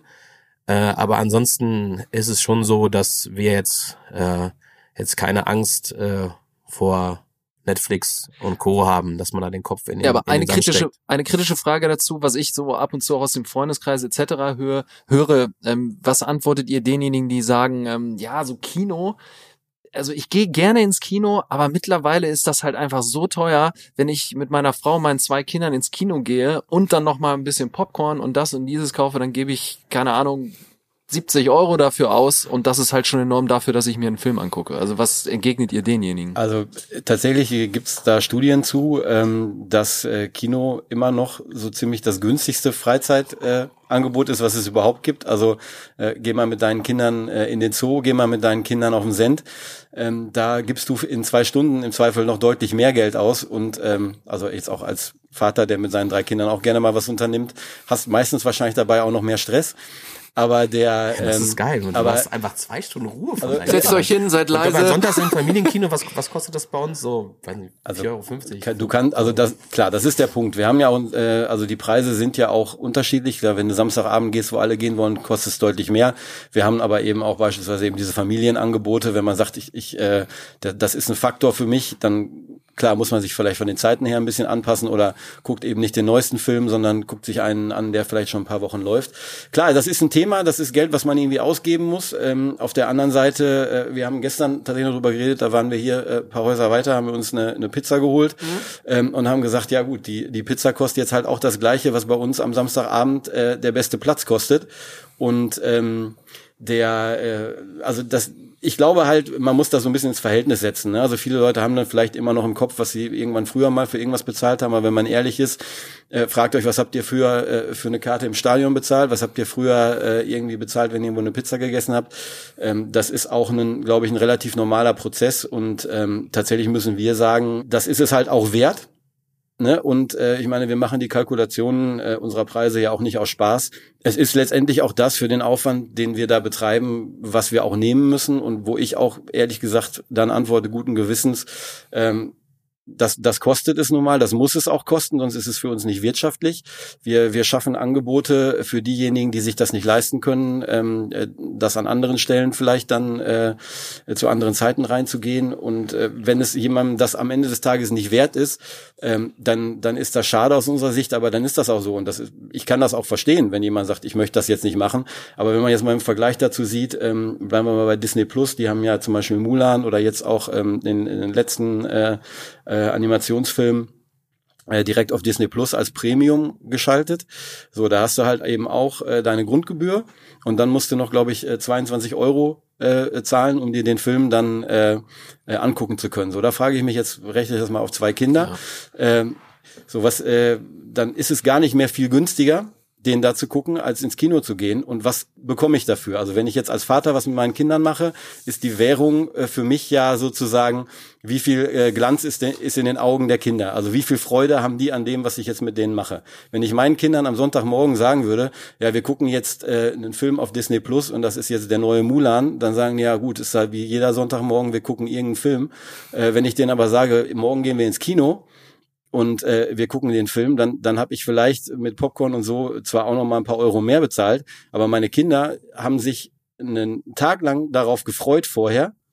Äh, das war für die was Besonderes. Die gehen da raus mit, mit großen strahlenden Augen und dann frage ich mich so, das eine hat mich jetzt 20, 25 Euro gekostet, das andere vielleicht 40, aber der, der Gegenwert ist ein völlig anderer. Und ähm, aber das muss am Ende des Tages ja auch jeder für sich selber bemessen. Das ist einfach so. Ja, äh, gebe ich dir auch völlig recht. Das ist jetzt auch äh, dementsprechend halt plakativ gefragt. Man hört das halt oft so. Ich denke, das geht euch auch so, dass Klar, ihr das immer mal mitkriegt. Aber äh, ihr habt's jetzt ja auch mal ziemlich transparent gemacht. Die meisten wissen ja auch gar nicht, ey, was laufen da überhaupt für Deals im Hintergrund, ne? Diese Monopolisierung eben der, der Studios, so, die eine höhere Marktmacht ausüben. Und das Kino sitzt irgendwie so zwischen Streamingdiensten und eben halt dann diesen, diesen Studios. Dazu kommt halt auch nochmal eben das ganze Personal, Gebäude etc. Also das ist, wenn, wenn die Menschen darüber nachdenken, wird ihnen das, glaube ich, irgendwann auch bewusst, aber das ist immer erstmal so diese plakative Antwort. Aber Fun Fact ja Und der noch. Mindestlohn ist auch nicht mehr der gleiche, ne? Also wenn man sich überlegt, richtig. dass man im Dienstleistungssektor, ne, wir brauchen halt am echt super viel, super viel Personal, ähm, viele ähm, studentische Hilfskräfte, das ist alles quasi der Mindestlohnsektor und äh, das geht gerade natürlich so ähm, auch nach oben, ne? Also da bekommen auch immer alle mehr, das ist auch, das ist auch völlig, völlig in Ordnung so und dann ist es dann einfach ein Prozess, da müssen wir auch mehr fürs Ticket nehmen, ne? Weil wir unsere Leute Ja, klar. eben auch so bezahlen wollen. Ja, aber Ansgar hat es ja auch schön gesagt, also das ist halt auch so ein emotionales Ding. So, ich glaube, jeder von uns kann sich daran erinnern, was so der erste Kinofilm war, ne? In dem man war. Bei mir war es übrigens Ariel die Meerjungfrau. Pokémon. schön. Mein Vater, ja. Ronja. Räubertochter. Mein Gott, ich hatte so Angst vor Ursula. Die ist auch gruselig. Immer Ich noch. habe das Ich neulich immer mal mit Dis- meiner Tochter geguckt. Ich dachte, was ist das, ein Horrorfilm? Ja. Also Anselm kam letztens morgens weinend ins Büro und dann musste ich ihn erst mal Völlig aufgelöst. Völlig aufgelöst. Ja, aber das ist, äh, ja, und das auf jeden Fall nochmal irgendwie festzuhalten. Das ist, ähm, ist einfach eine emotionale Angelegenheit. Und wenn ich darüber nachdenke, ich habe ja den äh, netterweise den Daniel kennengelernt aus der Kurbelkiste, ähm, dem ich mich ja auch mal äh, sehr nett austauschen durfte und stand dann da und ich bin da auch Stammgast. Also ich liebe es einfach dort zu sein. Und ähm, ganz ehrlich, also ich hatte da auch richtig Gänsehaut, als ich in diesem leeren Gebäude stand. So und ah, ja, also ich bin da echt sehr, sehr berührt, wenn ich darüber nachdenke, dass das momentan einfach nicht möglich ist. So. Ja, das ist echt, das ist echt gruselig. Da jetzt, wir laufen ja jeden Tag durch, durchs äh, Geisterplex. Ja. Ja. Das ist ähm, total schräg. Aber Total schräger Ort. um gleich das Thema dann vielleicht auch mal zu wechseln, aber wie geht ihr jetzt äh, mit dieser Corona-Krise um? Wie wird euch als Kinobetreiber geholfen? Weil wie ihr ja schon sagt, so jeder Tag, der eben nicht funktioniert, diese Kosten, die, das rattert ja alles weiter. Also wie hilft der Staat da gut oder hilft er nicht? Also wie sieht das denn aus? Weil dieses Kulturgut muss ja irgendwie geschützt werden und beschützt werden. So. Also äh, tatsächlich ist gut, dass du das jetzt fragst und nicht vor ein paar Monaten, ähm, weil die Antwort jetzt äh, da deutlich positiver ausfällt, als das ähm, auch mal zeitweise aussah. Also die neuen Hilfsprogramme, ähm, die da aufgelegt worden sind, ähm, die sind jetzt schon mehr auf unsere Bedürfnisse zugeschnitten. Ähm, das, äh, das heißt, damit wird schon ein, äh, ein gewisser Teil der Verluste wird damit aufgefangen. Ähm, das heißt natürlich, äh, also wir werden am Ende des Tages trotzdem mehrere Millionen verloren haben. Das ist einfach so. Ähm, die sind weg, die kriegt man auch nicht wieder. Ähm, aber ähm, es ist schon so, dass unser Überleben äh, gesichert wird durch diese Hilfen. Also November-Dezember-Hilfe beispielsweise, da sah es am Anfang so aus, als würden wir die gar nicht in diesem Ausmaß bekommen können, was für uns ein echtes Problem wäre, weil November, Dezember, Januar sind die Monate, in denen verdienen wir einfach äh, die Hälfte unseres Jahresumsatzes und damit gehen wir in die schwächeren Sommermonate. Und die, genau die Monate fehlen uns jetzt. Ähm, das heißt, diese Idee der November-Dezember-Hilfe, das auf Umsatz ähm, abzustellen, ja, die, die trifft sozusagen unsere Realität.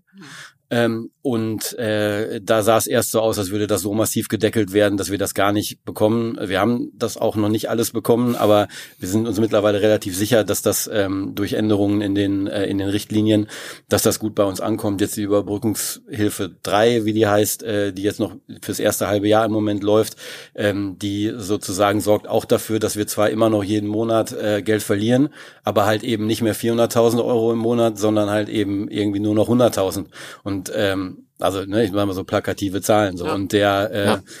aber das ist schon, also die ersten Monate habe ich da echt gesessen und gedacht, so wie lange können wir das aushalten? Ne? Also bis dann wirklich so ein bisschen ähm, in die Perspektive kam, dass es Unterstützung gibt. Die ersten Hilfen im letzten Jahr waren dann gedeckelt auf 50.000 Euro im Monat.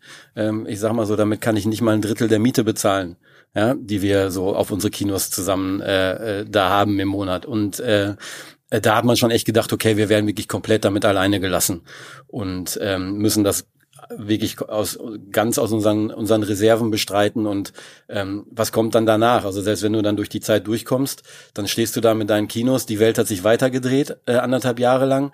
Ähm, du musst eigentlich äh, investieren und sagen, äh, um eben gegen dieses äh, große Feld Home Entertainment äh, weiterhin ein vernünftiges Produkt bieten zu können, musst du investieren, deine Kinos ähm, vielleicht konzepte, konzeptionell auch nochmal anders aufstellen. Dafür brauchst du äh, Manpower, dafür brauchst du Marketingbudgets, dafür musst du äh, Geld in die Hand nehmen und Sachen umbauen in deinen Kinos. Und äh, sind wir dazu überhaupt noch in der Lage, wenn wir überleben? Und mittlerweile gibt es tatsächlich einige äh, Programme auch nochmal spezifisch fürs, für die Kinos vom ähm, äh, BKM, also dem äh, Kultusministerium äh, sozusagen. Ne, diese Kulturmilliarde, die die bekommen haben, die wird auch tatsächlich über gewisse Programme in die Kinos äh, geschoben. Äh, und äh, NRW hat ein Programm aufgelegt, da ist dann wieder das Problem, das rechnet sich allerdings irgendwie mehr oder weniger auf mit den anderen Förderungen, also gut gemeint, schlecht umgesetzt. Aber ähm, es kommt sozusagen was. Man hat auch das Gefühl, ähm, dass wir eine, eine gute Präsenz äh, bekommen mittlerweile in den Medien und auch in der Politik Gehör finden, ähm, dass nämlich eben genau dieser Gedanke da ist. Kino ist ein schützenswertes Kulturgut und das muss man eben sagen. Ähm, das Geld, was wir gebraucht hätten, um, äh, äh, um sozusagen äh, die Kinobranche wieder auf, auf Null zu setzen für das Jahr, das ist ein Zehntel von dem jährlichen normalen Budget, was in Theater, Opern und so, so weiter halt als Subvention gesteckt wird. Kino ist nur bis jetzt halt kein Subventionsmarkt. Also wir sind der einzige, wenn man so will, große Kulturbereich, der nicht subventioniert ist, der wirklich privatwirtschaftlich funktioniert. Klar, wir kriegen äh, Förderungen oder Programmpreise für das Programm, was wir im Cinema oder im Schlosstheater machen. Aber das ist im Verhältnis, also äh, Cinema ist im, im letzten Jahr ähm, als bestes Kino äh, in NRW ausgezeichnet worden, im Jahr davor sogar als bestes Kino in Deutschland, bestes Programmkino. Aber da, das ist verbunden mit äh, 25.000 Euro Prämie. Ne? Während halt, äh, ich meine, ich weiß nicht, ob ihr die, die Summen kennt, für Münster weiß ich sie nicht genau, aber wie viel, das ist ja siebenstellig, was in so ein Theater reingesteckt wird. Und ähm, der, äh, was auch in Ordnung ist, weil auch das ist ein total schützenswertes äh, Kulturgut und nur weil, weil es sozusagen auch also Theater und vielleicht auch ein Stück weit Kino braucht halt auch die Freiheit, auch Sachen machen zu können, die nicht kommerziell sind. Ne? Und das sieht man im Cinema auch ganz klar. Ganz, ganz viele Filme, ähm, die wir uns da entscheiden ähm, äh, zu zeigen, die setzen wir ja nicht ein, weil wir uns sicher sind, das wird der absolute Knüller äh, von den Umsätzen, sondern wo wir sagen, das ist ein wichtiger Film. Und wenn den nur äh, ein paar hundert Leute sehen, ist es wichtig, dass diese Leute den sehen. Und ähm, äh, das geht natürlich auch nur, äh, wenn man auf einer gewissen wirtschaftlichen Basis steht. Und da äh, wird es vielleicht auch in Zukunft noch mehr so sein, dass man Subventionen dafür braucht. Wir machen das intern. Es gab viele Jahre, da haben wir äh, äh, auch äh, Schlosstheater oder Cinema ein Stück weit querfinanziert mit Gewinnen aus dem ähm, aus dem Multiplex. Es gab auch Jahre äh, wie beispielsweise äh, Parasite Systemsprenger ne? äh, in in 19 da da haben die die Kinos auch wirtschaftlich gut für sich funktioniert die kleinen. Ähm, ja, aber das ist ein ähm, also man muss wirklich sagen, äh, äh, mittlerweile habe ich da eine sehr, sehr große Dankbarkeit, ähm, dass wirklich von vielen Stellen versucht wird, uns zu unterstützen. Jetzt zum Beispiel ähm, bauen wir gerade im Cineplex, äh, haben wir ähm, ungefähr die Hälfte der, der alten Sitze also die ganzen oberen Bereiche in den Kinos, die Logenbereiche haben wir äh, komplett jetzt äh, ausgebaut, äh, bestücken die mit neuen, äh, breiteren, komfortablen Ledersesseln, wo sich ein bisschen die, die Rückenlehne zurückbewegt und äh, ähm, schaffen dadurch halt äh, auch nochmal deutlich mehr, mehr Komfort in den Sälen. Und das können wir nur machen, weil es eben vom BKM aus dieser Kulturmilliarde ein äh, dezidiertes Investitionsprogramm gibt. Also da kriegt man nicht ähm, Verluste ersetzt, sondern gerichtet in die Zukunft. Alles, was man jetzt sozusagen an auch so ein Stück weit pandemiebedingten Sachen machen kann, wird da äh, zu einem sehr, sehr hohen Prozentsatz gefördert. Man muss selber auch, also wir, wir gehen da immer noch mit einer sechsstelligen Summe selber rein, aber äh, wir könnten das nicht machen und wir würden uns das gerade zum Beispiel jetzt auch nicht trauen, äh, just in diesem Moment, das zu tun, wenn wir nicht diese Förderung hätten. Und dafür äh, muss man sagen, das ist super, dass das passiert in Deutschland. Ähm, das ist auch nicht selbstverständlich und das sorgt ja auch letztendlich dafür, dass man sagt, okay, wenn wir wieder aufmachen, also zum einen haben wir hier Sitze, die wir vernünftig desinfizieren können und die einfach mehr Abstand sowieso schon zwischen die Leute bringen. Äh, aber wir haben halt eben auch äh, die Zeit zumindest ein bisschen sinnvoll genutzt. Und das, was Anselm gerade sagte, ne, ich gehe normalerweise, wenn ich äh, fertig bin im Büro, äh, wir sitzen mit unseren Büros da ähm, oberhalb der, der Cineplex-Kinos. Ich gehe immer auf dem Rückweg durchs Kino und da sind Mitarbeiter, da sind, mit denen man noch kurz quatscht, da sind Kunden, dann trifft man noch ein paar Stammkunden und redet noch ein paar Worte, guckt mal in den Saal rein, da ist immer Action. So, und jetzt gehe ich irgendwie um, äh, um 6 Uhr da durchs Kino, äh, alles ist dunkel, äh, ich muss selber die Alarmanlage scharf schalten, wo du denkst, normalerweise, es ist jetzt Freitag, normalerweise wäre jetzt hier noch sechs Stunden richtig Bambule und wir hätten 2000 Leute im Haus. Und ähm, jetzt, wenn man durchs Kino geht, dann äh, sieht man wenigstens, okay, hier wird gearbeitet, hier passiert was, äh, so dieser dieser ähm, absolute Stillstand, den wir jetzt vor allem im zweiten Lockdown hatten, ehrlich gesagt, ähm, der zehrt an den Nerven nicht nur von uns, sondern auch von unseren ganzen äh, Kolleginnen und Kollegen. Und wir haben wirklich, wir haben ein super Team in allen Kinos, die die stehen auch voll dahinter und die haben richtig Bock. Denen wird nicht nur, äh, ja, also den den, äh, das ist jetzt nicht nur das Thema finanziell Kurzarbeit und so weiter, sondern denen fehlt auch das, was die eigentlich wirklich echt gerne machen. Und ähm, äh, ja, das, äh, das ist eigentlich fast das Schlimmste an dieser Zeit, dass es so, dass es wirklich so eine Phase gab, wo man das Gefühl hat, wir können gar nichts machen. Ja. Und äh, wenn man jetzt so wieder anfängt, so ein bisschen zukunftsgerichtet äh, einzelne Projekte anzufangen, mhm. klar, wir warten natürlich auch die ganze Zeit darauf, wann kommt der Startschuss, dass wir wieder loslegen können.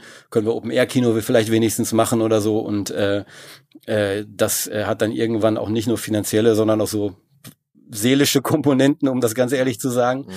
Ja, aber äh, also unterm Strich muss man sagen, wir wir werden das überleben. Äh, wir werden auch ähm, äh, nicht aufhören, sozusagen weiter ans Kino zu glauben, da investieren. Und äh, äh, ich bin mir ganz sicher, dass es äh, klar gewisse Verschiebungen gibt und wir uns auch äh, wir uns auch anpassen werden, aber Kino wird nicht sterben. Und da kommt dann der alte Kommunikationswissenschaftler, so kein Medium stirbt sozusagen jemals ganz. Und äh, äh, ich glaube, man muss halt seinen, seinen Platz wieder neu ähm, finden, sich auch erkämpfen. Äh, und äh, also es wird sicherlich nicht weniger anspruchsvoll, was wir tun, aber ich, also ich, ich glaube ganz fest daran, dass äh, das Kino da weiterhin fester Ja. Bestandteil Definitiv. bleibt. Das, Das denke ich auch, auf jeden Fall. Ja, und man merkt auch die Leidenschaft von Anfang an, die ihr da reinsteckt. Von daher machen wir, mache ich mir da keine Sorgen. Nee, ich hab's ja auch schon gesagt. Ich glaube, dass die, ähm, so wie das mit diesem Home Entertainment und diesen ganzen Streaming-Diensten und sowas, die werden sich ihren Markt auch gegenseitig so ein bisschen, ähm, ja, in Anführungszeichen kaputt machen. Und ich glaube einfach auch so, ne, das merkt man ja schon, so bei Netflix am Anfang war es immer noch so, ah ja, ist eine Netflix-Produktion, so ein Qualitätssiegel. Mittlerweile ist das schon eher so Ramsch. Ne? Ja, also ohne haben- das jetzt alles schlecht zu machen, so, aber es ist halt einfach so, dass man denkt, so, die ballern Zahlen. raus. Ja. Ja, sie ballern raus, sie ballern raus, sie ballern raus. Und ich glaube einfach, das Ja, Kino ist nochmal so ein, so ein Rückzugsort, irgendwie so ein, so ein, so ein fruchtiger und so, so Cine- Cineasiasten ähm, werden halt einfach nicht, werden da einfach auch nicht aussterben. Also ich glaube auch, ich könnte mir sogar vorstellen tatsächlich, dass das Kino jetzt ähm, unter Umständen sogar Revival gestärkt, erlebt. Ja, und gestärkt da aus so einer Krise hervorgehen kann. Glaube ich schon. Glaub Jetzt ich aber mal gut, oder? Mit Kino? Ja, ist ja gut. Jetzt mal Schluss. Ihr sagtet eben schon, 365 Tage im Jahr lebt ihr eigentlich am Puls der Zeit und seid im Kino. Aber ihr habt ja auch, eingangs gesagt, jeder drei Kinder. Ihr habt ja auch noch ein Privatleben. Auch wenn der Ar die Arbeit ein sehr, sehr großes Ja. Zeitpensum des Tages äh, einnimmt. Und eingangs habe ich gehört durch die Recherche von Daniel, ihr mögt es am Meer zu sein. Was macht ihr eigentlich so, wenn ihr gerade nicht im Kinosaal steht, äh, den Nukleus des Popcorn verzehrt? Lasst uns da doch mal ein bisschen drüber reden. Ja, also äh, Familie spielt eine sehr, sehr große Rolle bei uns. Das ist einfach so. Ne? Wir haben eben beide drei, drei kleine Kinder.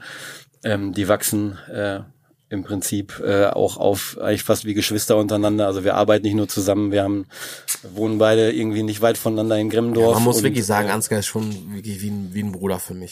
Also das kann, man schon fast so, kann man schon fast so sagen, ja. Ja, ist mal fast ein bisschen schizophren, dass man, wenn man eh den ganzen Tag auf der Arbeit zusammenhängt, dass man dann am Wochenende Dann auch noch privat. äh, auch noch zusammen äh, Fußball, Fußball guckt und ähm, ja, die Kids sind alle so ein Wurf, ne? Ein, äh, ein Alter, immer so abwechselnd äh, junge Mädchen.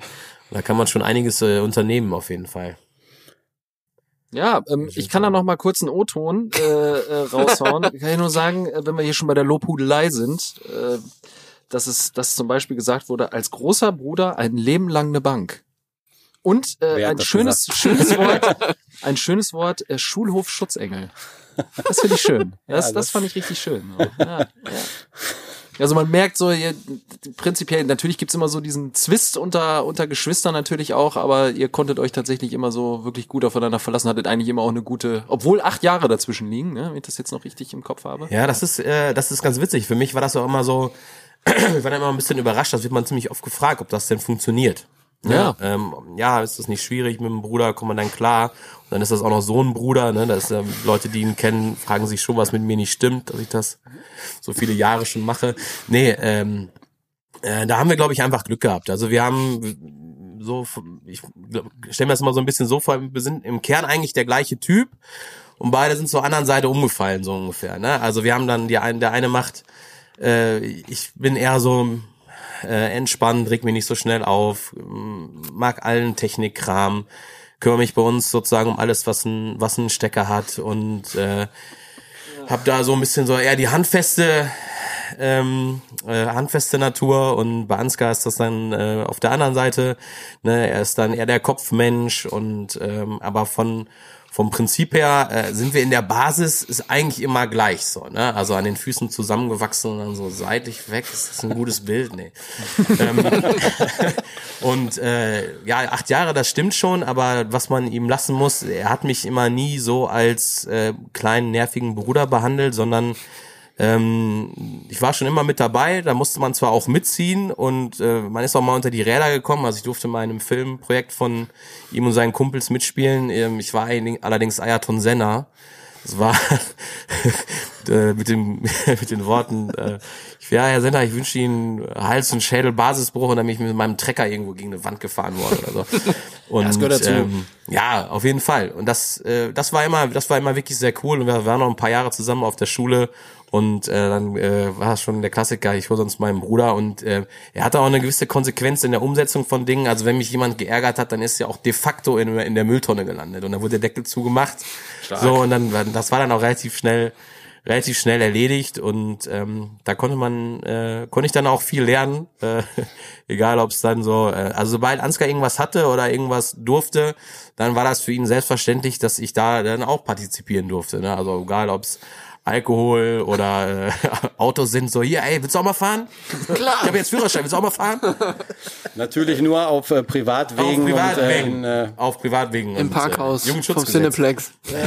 Ja, äh, von daher haben wir da, glaube ich, ähm, extrem viel, extrem viel Glück gehabt und haben immer ähm, dadurch, wie gesagt, weil die, die, die Grundinteressen so ähnlich sind und der eine lebt sie dann anders aus als der andere, auch sowas wie Fußball. Wir haben immer zusammen jedes große Turnier geschaut, bis ähm, äh, bis hin auch äh, Vereinsfußball, irgendwie generell Sportbegeisterung.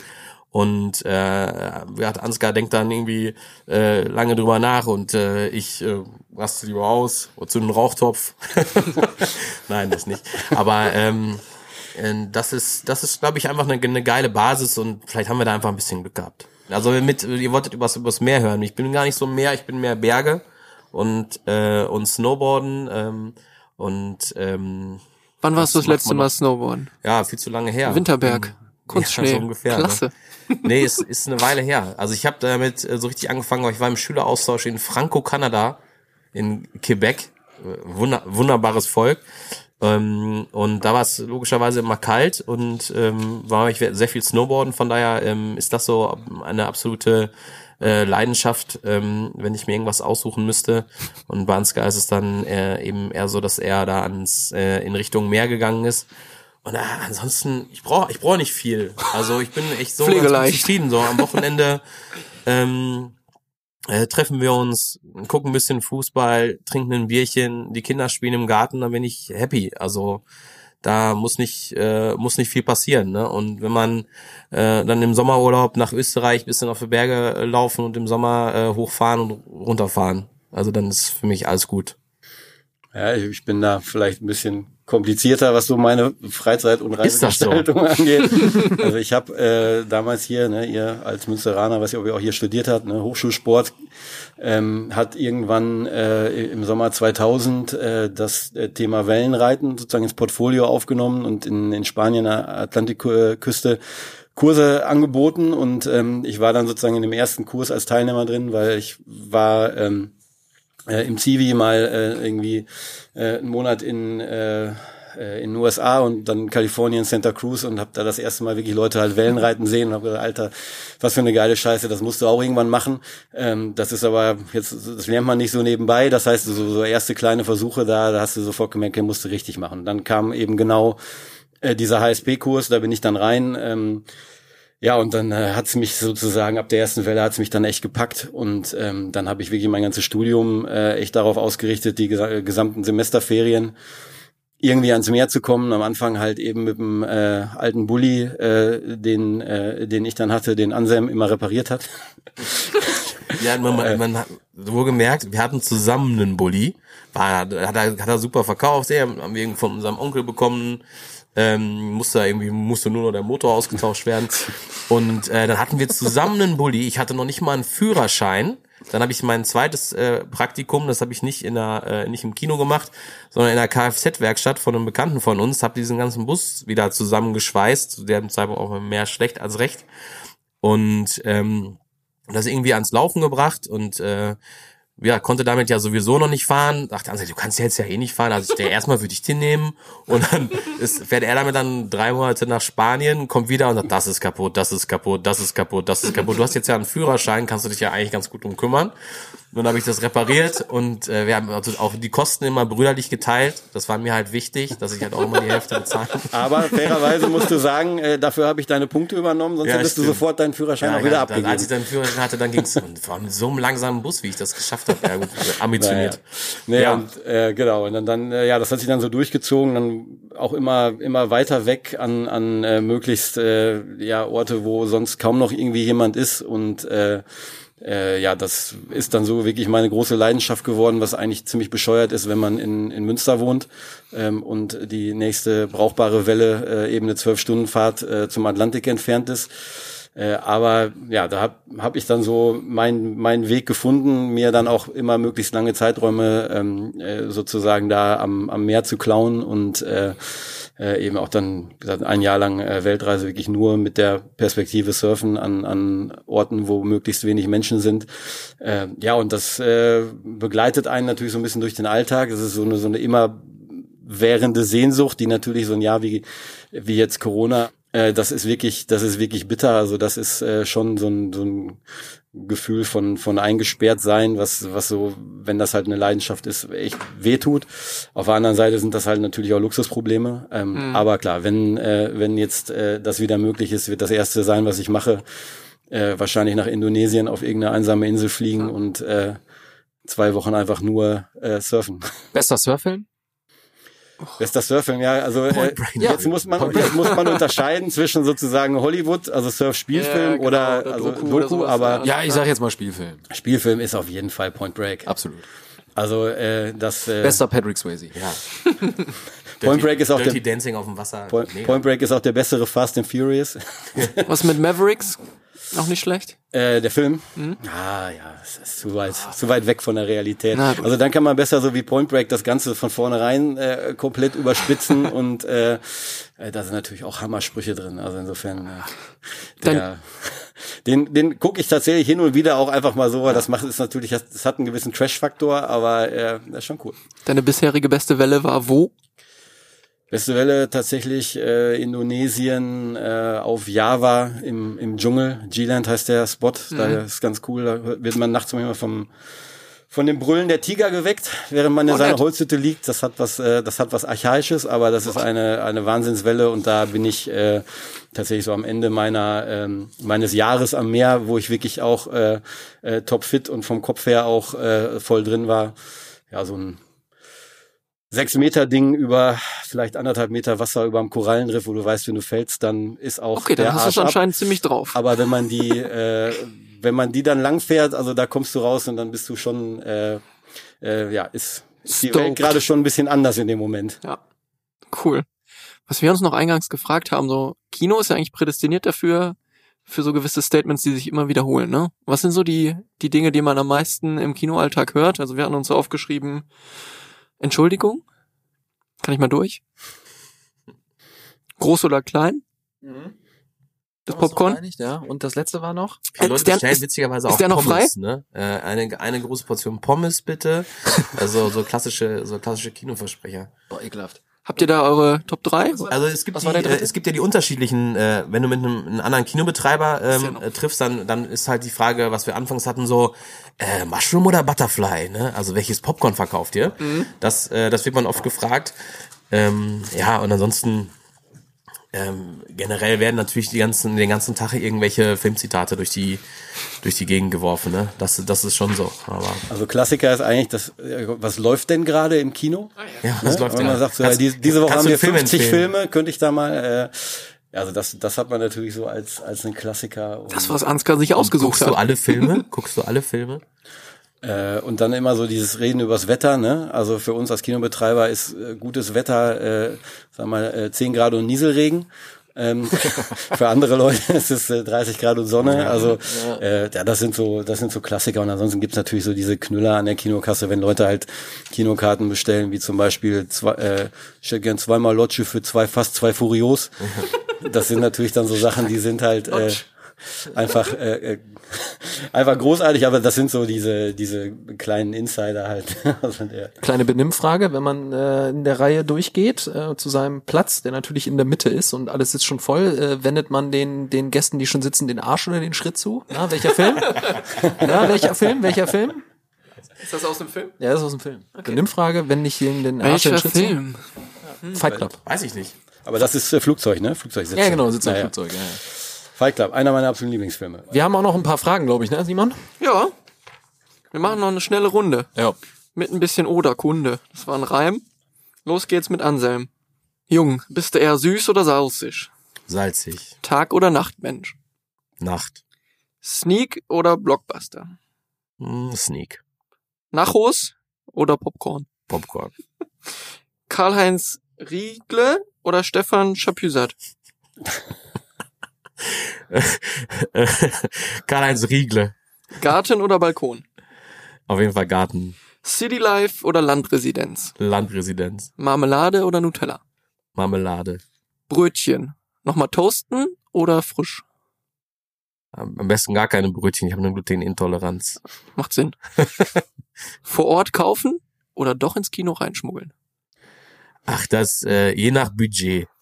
Also wenn man mit 16 einen Rucksack voll Bier mit in, in den, ins Kino nimmt, ist das für mich okay. Kann Was, ich auch, was kann- würde kann- mir kann passieren, wenn ich von euch werden. erwischt werde? Was würde mir blühen?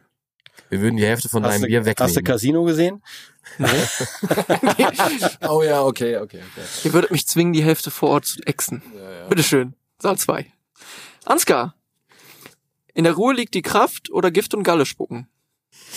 Ja, ja also ich, äh, ähm, Ja, Fall. ich würde immer lieber erstmal aufbrausen, meine Meinung raushauen und dann danach äh, eine Lösung finden.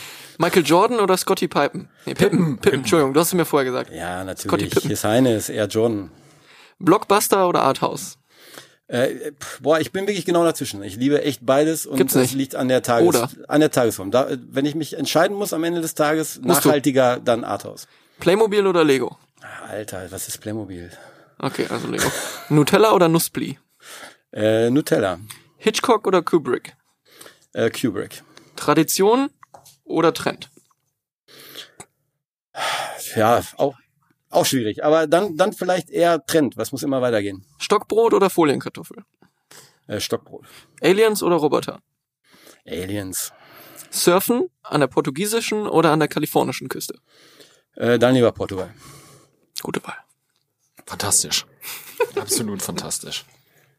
Ich dachte, einer von euch ist jetzt so ein extremer Lego-Nerd. Das war gerade, das war sarkastisch, ja? Ja, ja, Playmobil existiert in meiner Welt nicht. Gut. Also nur Lego. Äh, frag ihn nochmal, wie viele verschiedene Lego Batman-Figuren es gibt und ob man die alle braucht. Soll ich das fragen oder raten? ob, man die alle, ha- ob man die wirklich alle haben muss. Ja, krass. Hast du denn zu Hause auch irgendwas äh, so aufgebaut, irgendwie einen Supersternzerstörer oder irgendwie sowas? Also hast du sowas noch oder ist das jetzt Ah, So ein, zwei? Ein, ein oder zwei. Ja, also äh, tatsächlich sehr, sehr viel. Ähm, okay, da krass. ist so ein bisschen natürlich jetzt die Ausrede auch, äh, ich habe ja einen siebenjährigen Sohn, äh, mit dem ich das äh, der, der braucht betreiben das kann. auch. Okay. Äh, ich bin da so, äh, also ich bin schon so ein bisschen äh, so Sammelmaniac. Ähm, und deswegen habe ich mich, äh, suche ich mir eine Nische. Dann habe ich lieber alles aus der Nische als von allen anderen Sachen ein bisschen was. Und bei mir ist es Lego Batman.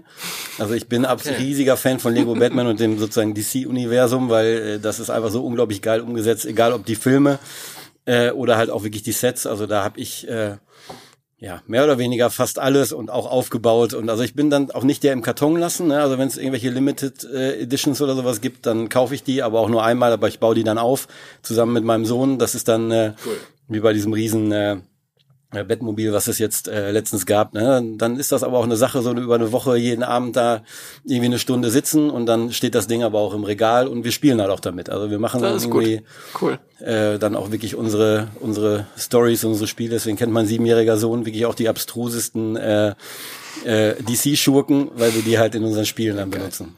Was sagt ihr zum Zack Snyder Cut? Habt ihr den gesehen? Haben, haben, wir das, haben wir natürlich gesehen. Es könnte sein, dass der donnerstags morgens in Saal 5 äh, Vielleicht haben wir den sogar im Kino spielen. gesehen. Vielleicht waren wir die Einzigen, die den in, im Kino gesehen Ja, den, äh, ich fand den echt gut. Ja, ich also, fand den auch ganz geil eigentlich. muss ich sagen, auf jeden Fall besser. Ich finde es total schade, dass, dass DCs ähm, die PS immer nicht so ganz auf die äh, Straße bringt, nach den äh, natürlich wirklich überragenden äh, der Dark Knight Trilogie. Ähm, aber ich bin da auch, kann da auch sehr gut, bin sehr, sehr nachsichtig auch mit denen. Also ich bin schon auch bei dem ganzen Comic-Kram schon ähm, Fanboy und wir lieben auch viele Filme mehr, als sie es verdient haben. Also das ist schon schon so, da sind wir nicht so diese super strengen und ach, alles scheiße und hier und das muss dies und das muss das. Also die finde ich schon, ist schon mal geil. Man muss das nicht alles so schlecht reden und so haten wie im Internet. Trotz allem muss man sagen, also Justice League ist schon, bleibt ein Wermutstropfen, weil äh, der zeigt sozusagen die beiden Enden des, des Spektrums. Ähm, im, Im ersten Teil sozusagen das komplett das Werk vom Autor wegzunehmen, äh, mit einem neuen Regisseur das Ding komplett zu verhackstücken, das ging wirklich gar nicht. Diese Vier-Stunden-Fassung ist aber auch Quatsch. Also angefangen beim 4 zu 3 Format äh, für einen Film, den man letztendlich nicht in IMAX-Kinos bringt, sondern äh, den die Das war Leute auf einfach nur ihrem eine Retourkutsche. Ihrem Fernseher gucken und äh, dann sage ich mal von vier Stunden eine Stunde mit Zeitlupen voll zu machen und äh, dem und, und sieben Postershots, das ist auch Quatsch. Also das ist genau das Ding. Äh, also in der Mitte hätte ein richtig guter Film gelegen, glaube ich. Also einen, einen Regisseur, der gut mit einem Studio zusammenarbeitet und daraus einen, äh, naja, sagen wir mal, gönnen wir ihm drei Stunden. Äh, der hätte echt Potenzial gehabt und äh, das ist schon ein bisschen schade. Das ist weder in der, äh, ich will es gar nicht Ursprungsfassung nennen, sondern der Kinofassung noch in der äh, Jetzt in der Vier-Stunden-Fassung äh, ist es der Nagel auf den Kopf getroffen. Wobei, wobei, der rührt sich ja auch so eine Geschichte darum, dass der Zack Snyder ja auch irgendwie während der Dreharbeiten, glaube ich, seinen Sohn verloren oder Tochter, Tochter, Tochter, Tochter, Tochter, ja. verloren hat an, an Krebs. Also da, da ne? kam, auch da alles kam sehr bitter. Ja. viel zusammen, Ja. ne, aber ich glaube halt, ähm, dass äh, ähm, ja, also man steckt da nicht so drin, aber die, die, ähm, sagen wir, die, die Streitigkeiten zwischen äh, Studio und Regisseur äh, Ja. oder die, die Un, der Zwist darüber, wie man dieses DC Extended Universe angeht, ich glaube, das war schon vorher da und äh, man hätte den Film ja trotzdem nicht so Ja, äh, auseinandernehmen Man müssen. merkt halt einfach, da muss immer ganz viel zusammenkommen, ne? Vor allem, wenn es dann halt so ein so ein Thema ist, was so bekannt ist, was so präsent ist. Also da kann man einfach nur immer wieder auch den den Hut ziehen vor äh, vor dem Marvel Cinematic äh, Universe, äh, das hinzulegen über so viele Filme. Ja. Da schneiden wir wirklich ab. Also auch einer meiner Lieblingskinomomente. Ähm, ähm, wir beiden zusammen ähm, haben wir den den ersten Avengers Marathon, als der erste Avengers rauskam, hatten wir noch mal alle Marvel-Filme, die bis zu dem Zeitpunkt da waren, äh, inklusive dem Hulk, der da eigentlich äh, so ein bisschen eingeschoben ist, ähm, noch mal geguckt und dann am Ende diesen diesen Avengers-Film, ich bin wirklich teilweise auf die Knie gefallen vor Lachen oder vor Begeisterung, spätestens als der Hulk auf einmal ein Tor noch so wegboxt, und der Kampf eigentlich vorbei ist, aber er immer noch weiter smashen will.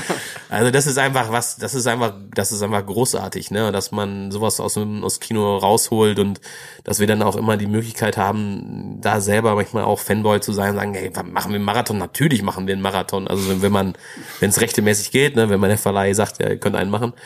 Und ähm, das sind immer schon die schon die großen Momente und da darf man halt eben auch nicht so auf die Blockbuster haten oder dass man sagt, es ist nicht so, ja, es ist nicht natürlich, wirkt natürlich immer nicht so kultiviert, wenn man sagt, ja, ich finde hier Avengers finde ich schon auch super.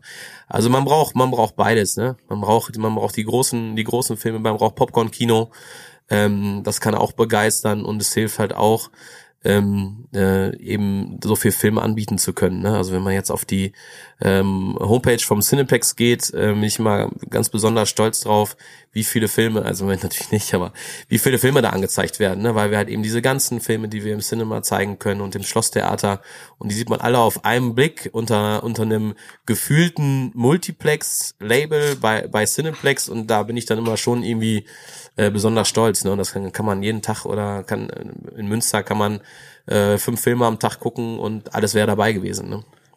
Das Münster ist aber eine geile Kinostadt. Da haben wir wirklich Glück, dass wir ein Kino hier haben. Das ist so. Absolut. Das macht auch echt den, die Faszination da, daran aus, dass man wirklich da die, die ganze Range bedienen kann. Ähm, weil ich kann mich wirklich auch äh, begeistern für, für die, wirklich das kleinste Filmjuwel.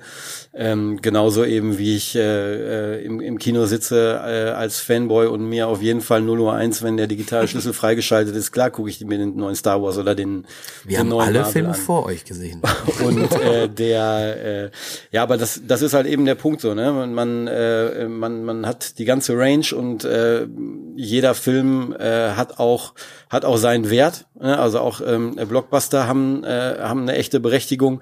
Es gibt sicherlich, also ähm, also bei Bierfest würde ich das jetzt zum Beispiel nicht mehr sagen, aber der, äh, ja, und das ist halt einfach das Spannende im Film. Und auch ganz oft äh, sitzt man ja da und, ähm, und guckt was, äh, wo man sich vielleicht auch vorher noch nicht äh, so viel drüber weiß und wird, wird einfach überrascht. Und das kann, kann einen auf allen Seiten treffen. Und da muss man auch sagen, der Cineplex Münster ist da auch nicht, ähm, das Durchschnittsmultiplex. Also wir, wir machen da schon auch vom Programm her, äh, glaube ich, eine ganze Reihe an Sachen, ähm, die man da vielleicht nicht unbedingt vermuten würde. Und das liegt eben auch an Münster. Ne? Also in Münster performt ein Fast and Furious immer unter im Deutschlandvergleich, während ein Tarantino oder jetzt ein Joker oder sowas, ne? also so ein, ein Blockbuster mit einem gewissen Anspruch, da machen wir in Münster immer im Verhältnis viel mehr Besucher. Und bei den, sage ich mal, ähm, etwas weniger intellektuellen Großproduktionen äh, ist trotzdem unser Brot und Butter, wenn man, ne, also in, in, in unserer Wertschöpfung, aber äh, da sind wir sozusagen, da merkt man wirklich, Münster ist auch ein ist auch ein cooles Pflaster, um abwechslungsreich Kino zu machen. Die Leute hier sind schon auch im Schnitt eben ein bisschen äh, ja, ein bisschen offener und äh, äh, würde ich sagen, smarter, um sich halt auch mal äh, andere Sachen anzugucken.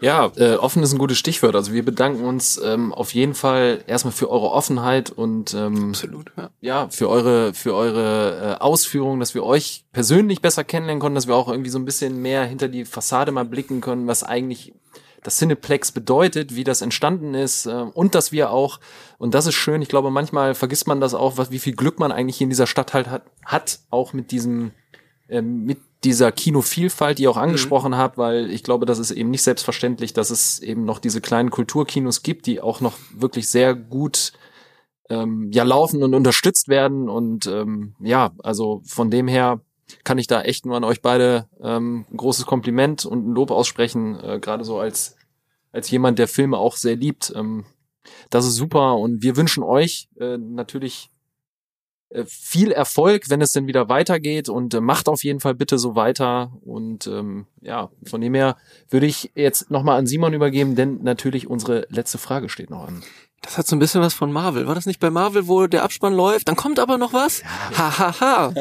Ja, das ist ein, ein großer Verdienst von diesem Film. Seitdem bleiben alle Leute immer bis zum Ende sitzen und wir Ja. haben viel weniger Zeit, das Kino aufzuräumen. Das ist echt ein Problem. Ja, aber ich bin auch so. Wenn Also, ich da kommt doch was, da kommt doch noch was, vielleicht kommt noch was. Zack, Licht an, raus. Kurz noch mal ein bisschen, okay, was habe ich da gerade gesehen? So, Also bei Parasite brauchte ich ungefähr eine Viertelstunde. hab ich schon Ja, da muss man erstmal klarkommen. Können Sie bitte ins Mikrofon reden? Da eskaliere ich sonst. Ja, me- meine Freundin, die hat bei Parasite gedacht, ey, was ist das denn für ein Shit, den ich da gesehen habe? Ich dachte einfach, boah, ist das geil. Also, Butter bei die Fische. Wann eskaliert ihr? Das, also ich reg mich tatsächlich wirklich nicht so nicht so schnell auf. Das Einzige oder über den, was wenn ich mich wirklich wütend werde oder über den ich mich richtig aufregen kann, ist Jogi Löw. Das war eine so Oder-Frage. Jogi Löw oder Hansi Flick? Ja, das ist so ein, das ist so ein rotes. Tuch. Also da muss wirklich jeder, also so Leute so, ey, sagt, wenn einer Jogi Löw So, sagt, so du, ey, sag das nicht, also Ansem ist da, dann der rastet wieder aus. Oder nach einer Dann reg ich einfach super lange über den auf, schon seit 2010. Das ist sowas, so unser, unser Mantra aus 2014 war waren wir die einzigen beiden mit dem Hashtag trotz Yogi.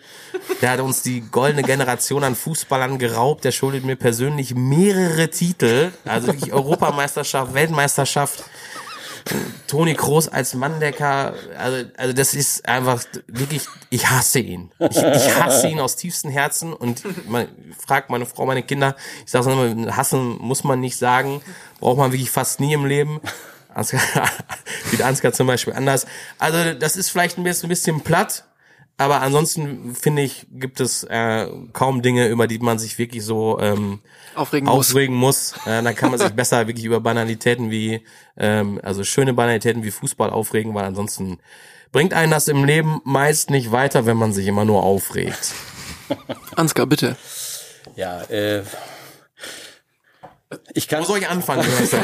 Ja, also ich reg mich gerne auf. Im Über die Straßen- Müllabfuhr, im Straßenverkehr, im Supermarkt. ich weiß nicht so, ja, ich bin so, manchmal habe ich so einen gewissen Hang zum Perfektionismus und, und komme damit auch nicht klar, wenn Sachen dann irgendwie nicht so sind, wie sie sein sollen, wenn, wie ich sie mir überlegt habe. Also da, äh, da muss ich dann äh, manchmal gucken, wer es, äh, also in der Regel finde ich dann einen flexiblen Weg damit umzugehen, aber ich reg mich schon auch erstmal auf. Also bei mir ist Flexiblen Weg.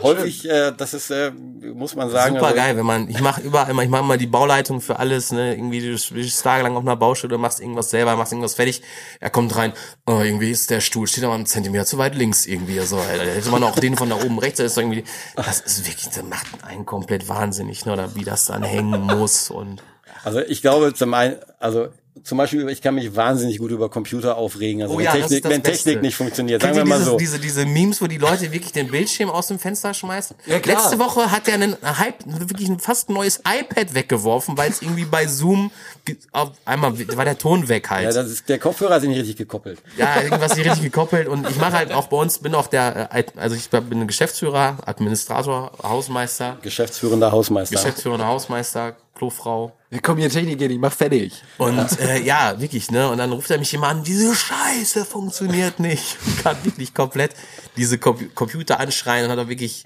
also auch dieses, ich hab mehrere Laptops ähm, habe ich repariert, die hatten den Scha die waren, hatten den Schaden, dass sie zu fest zugeklappt wurden. Wütend zugeklappt. Weil Maschinen, die tun einem doch Aber- nichts. aber man doch muss- nichts dafür. also da ich- ist, da gibt's immer einen Grund, Also oder ich, eins. ich glaube, dass Anselm tatsächlich in seiner Funktion als unser äh, ITler versucht, mich langsam so wie so wie so eine Ehefrau, die ihren Ehemann über Jahre vergiftet.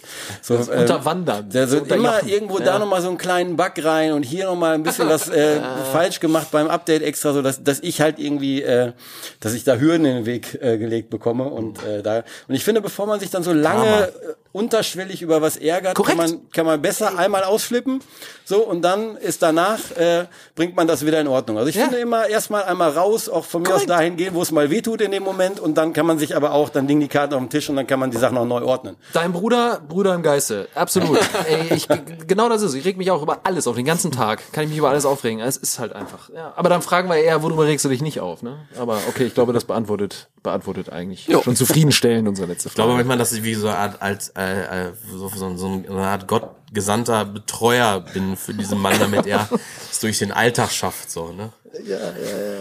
In diesem Sinne. Wollt ihr so das letzte Wort stehen lassen? Du bist der Betreuer? Oder? Ansonsten liegen nämlich die letzten Worte bei euch. Wir halten jetzt die Schnüss. Ach, ich würde mich einfach erstmal nur bedanken dafür, dass wir, dass wir hier sein konnten. Das hat echt Spaß gemacht und äh, ja, wir, äh, wir reden gerne über das, was wir tun, äh, weil es uns wirklich viel Freude macht und äh, ja, es war auf jeden Fall äh, ja ein schönes, äh, wirklich ein schönes Gespräch. Unser erster Podcast. Ich habe auch äh, tatsächlich, äh, ihr könnt euch sozusagen das auf ans Revers heften. Ihr seid auch der erste Podcast, den ich jemals ganz gehört habe. Cool. Ähm, also insofern, äh, ja, war es eine, eine neue Erfahrung, aber hat richtig Spaß gemacht. Ich habe noch ein, ein kitschiges Kinozitat, äh, das ist immer schönes aus dem wunderbaren Film Best Exotic Marigold Hotel 2. Am Ende wird alles gut und wenn es noch nicht gut ist, ist es auch noch nicht das Ende. In dem Sinne sagen wir nochmal Dankeschön. Bis dann. Ciao.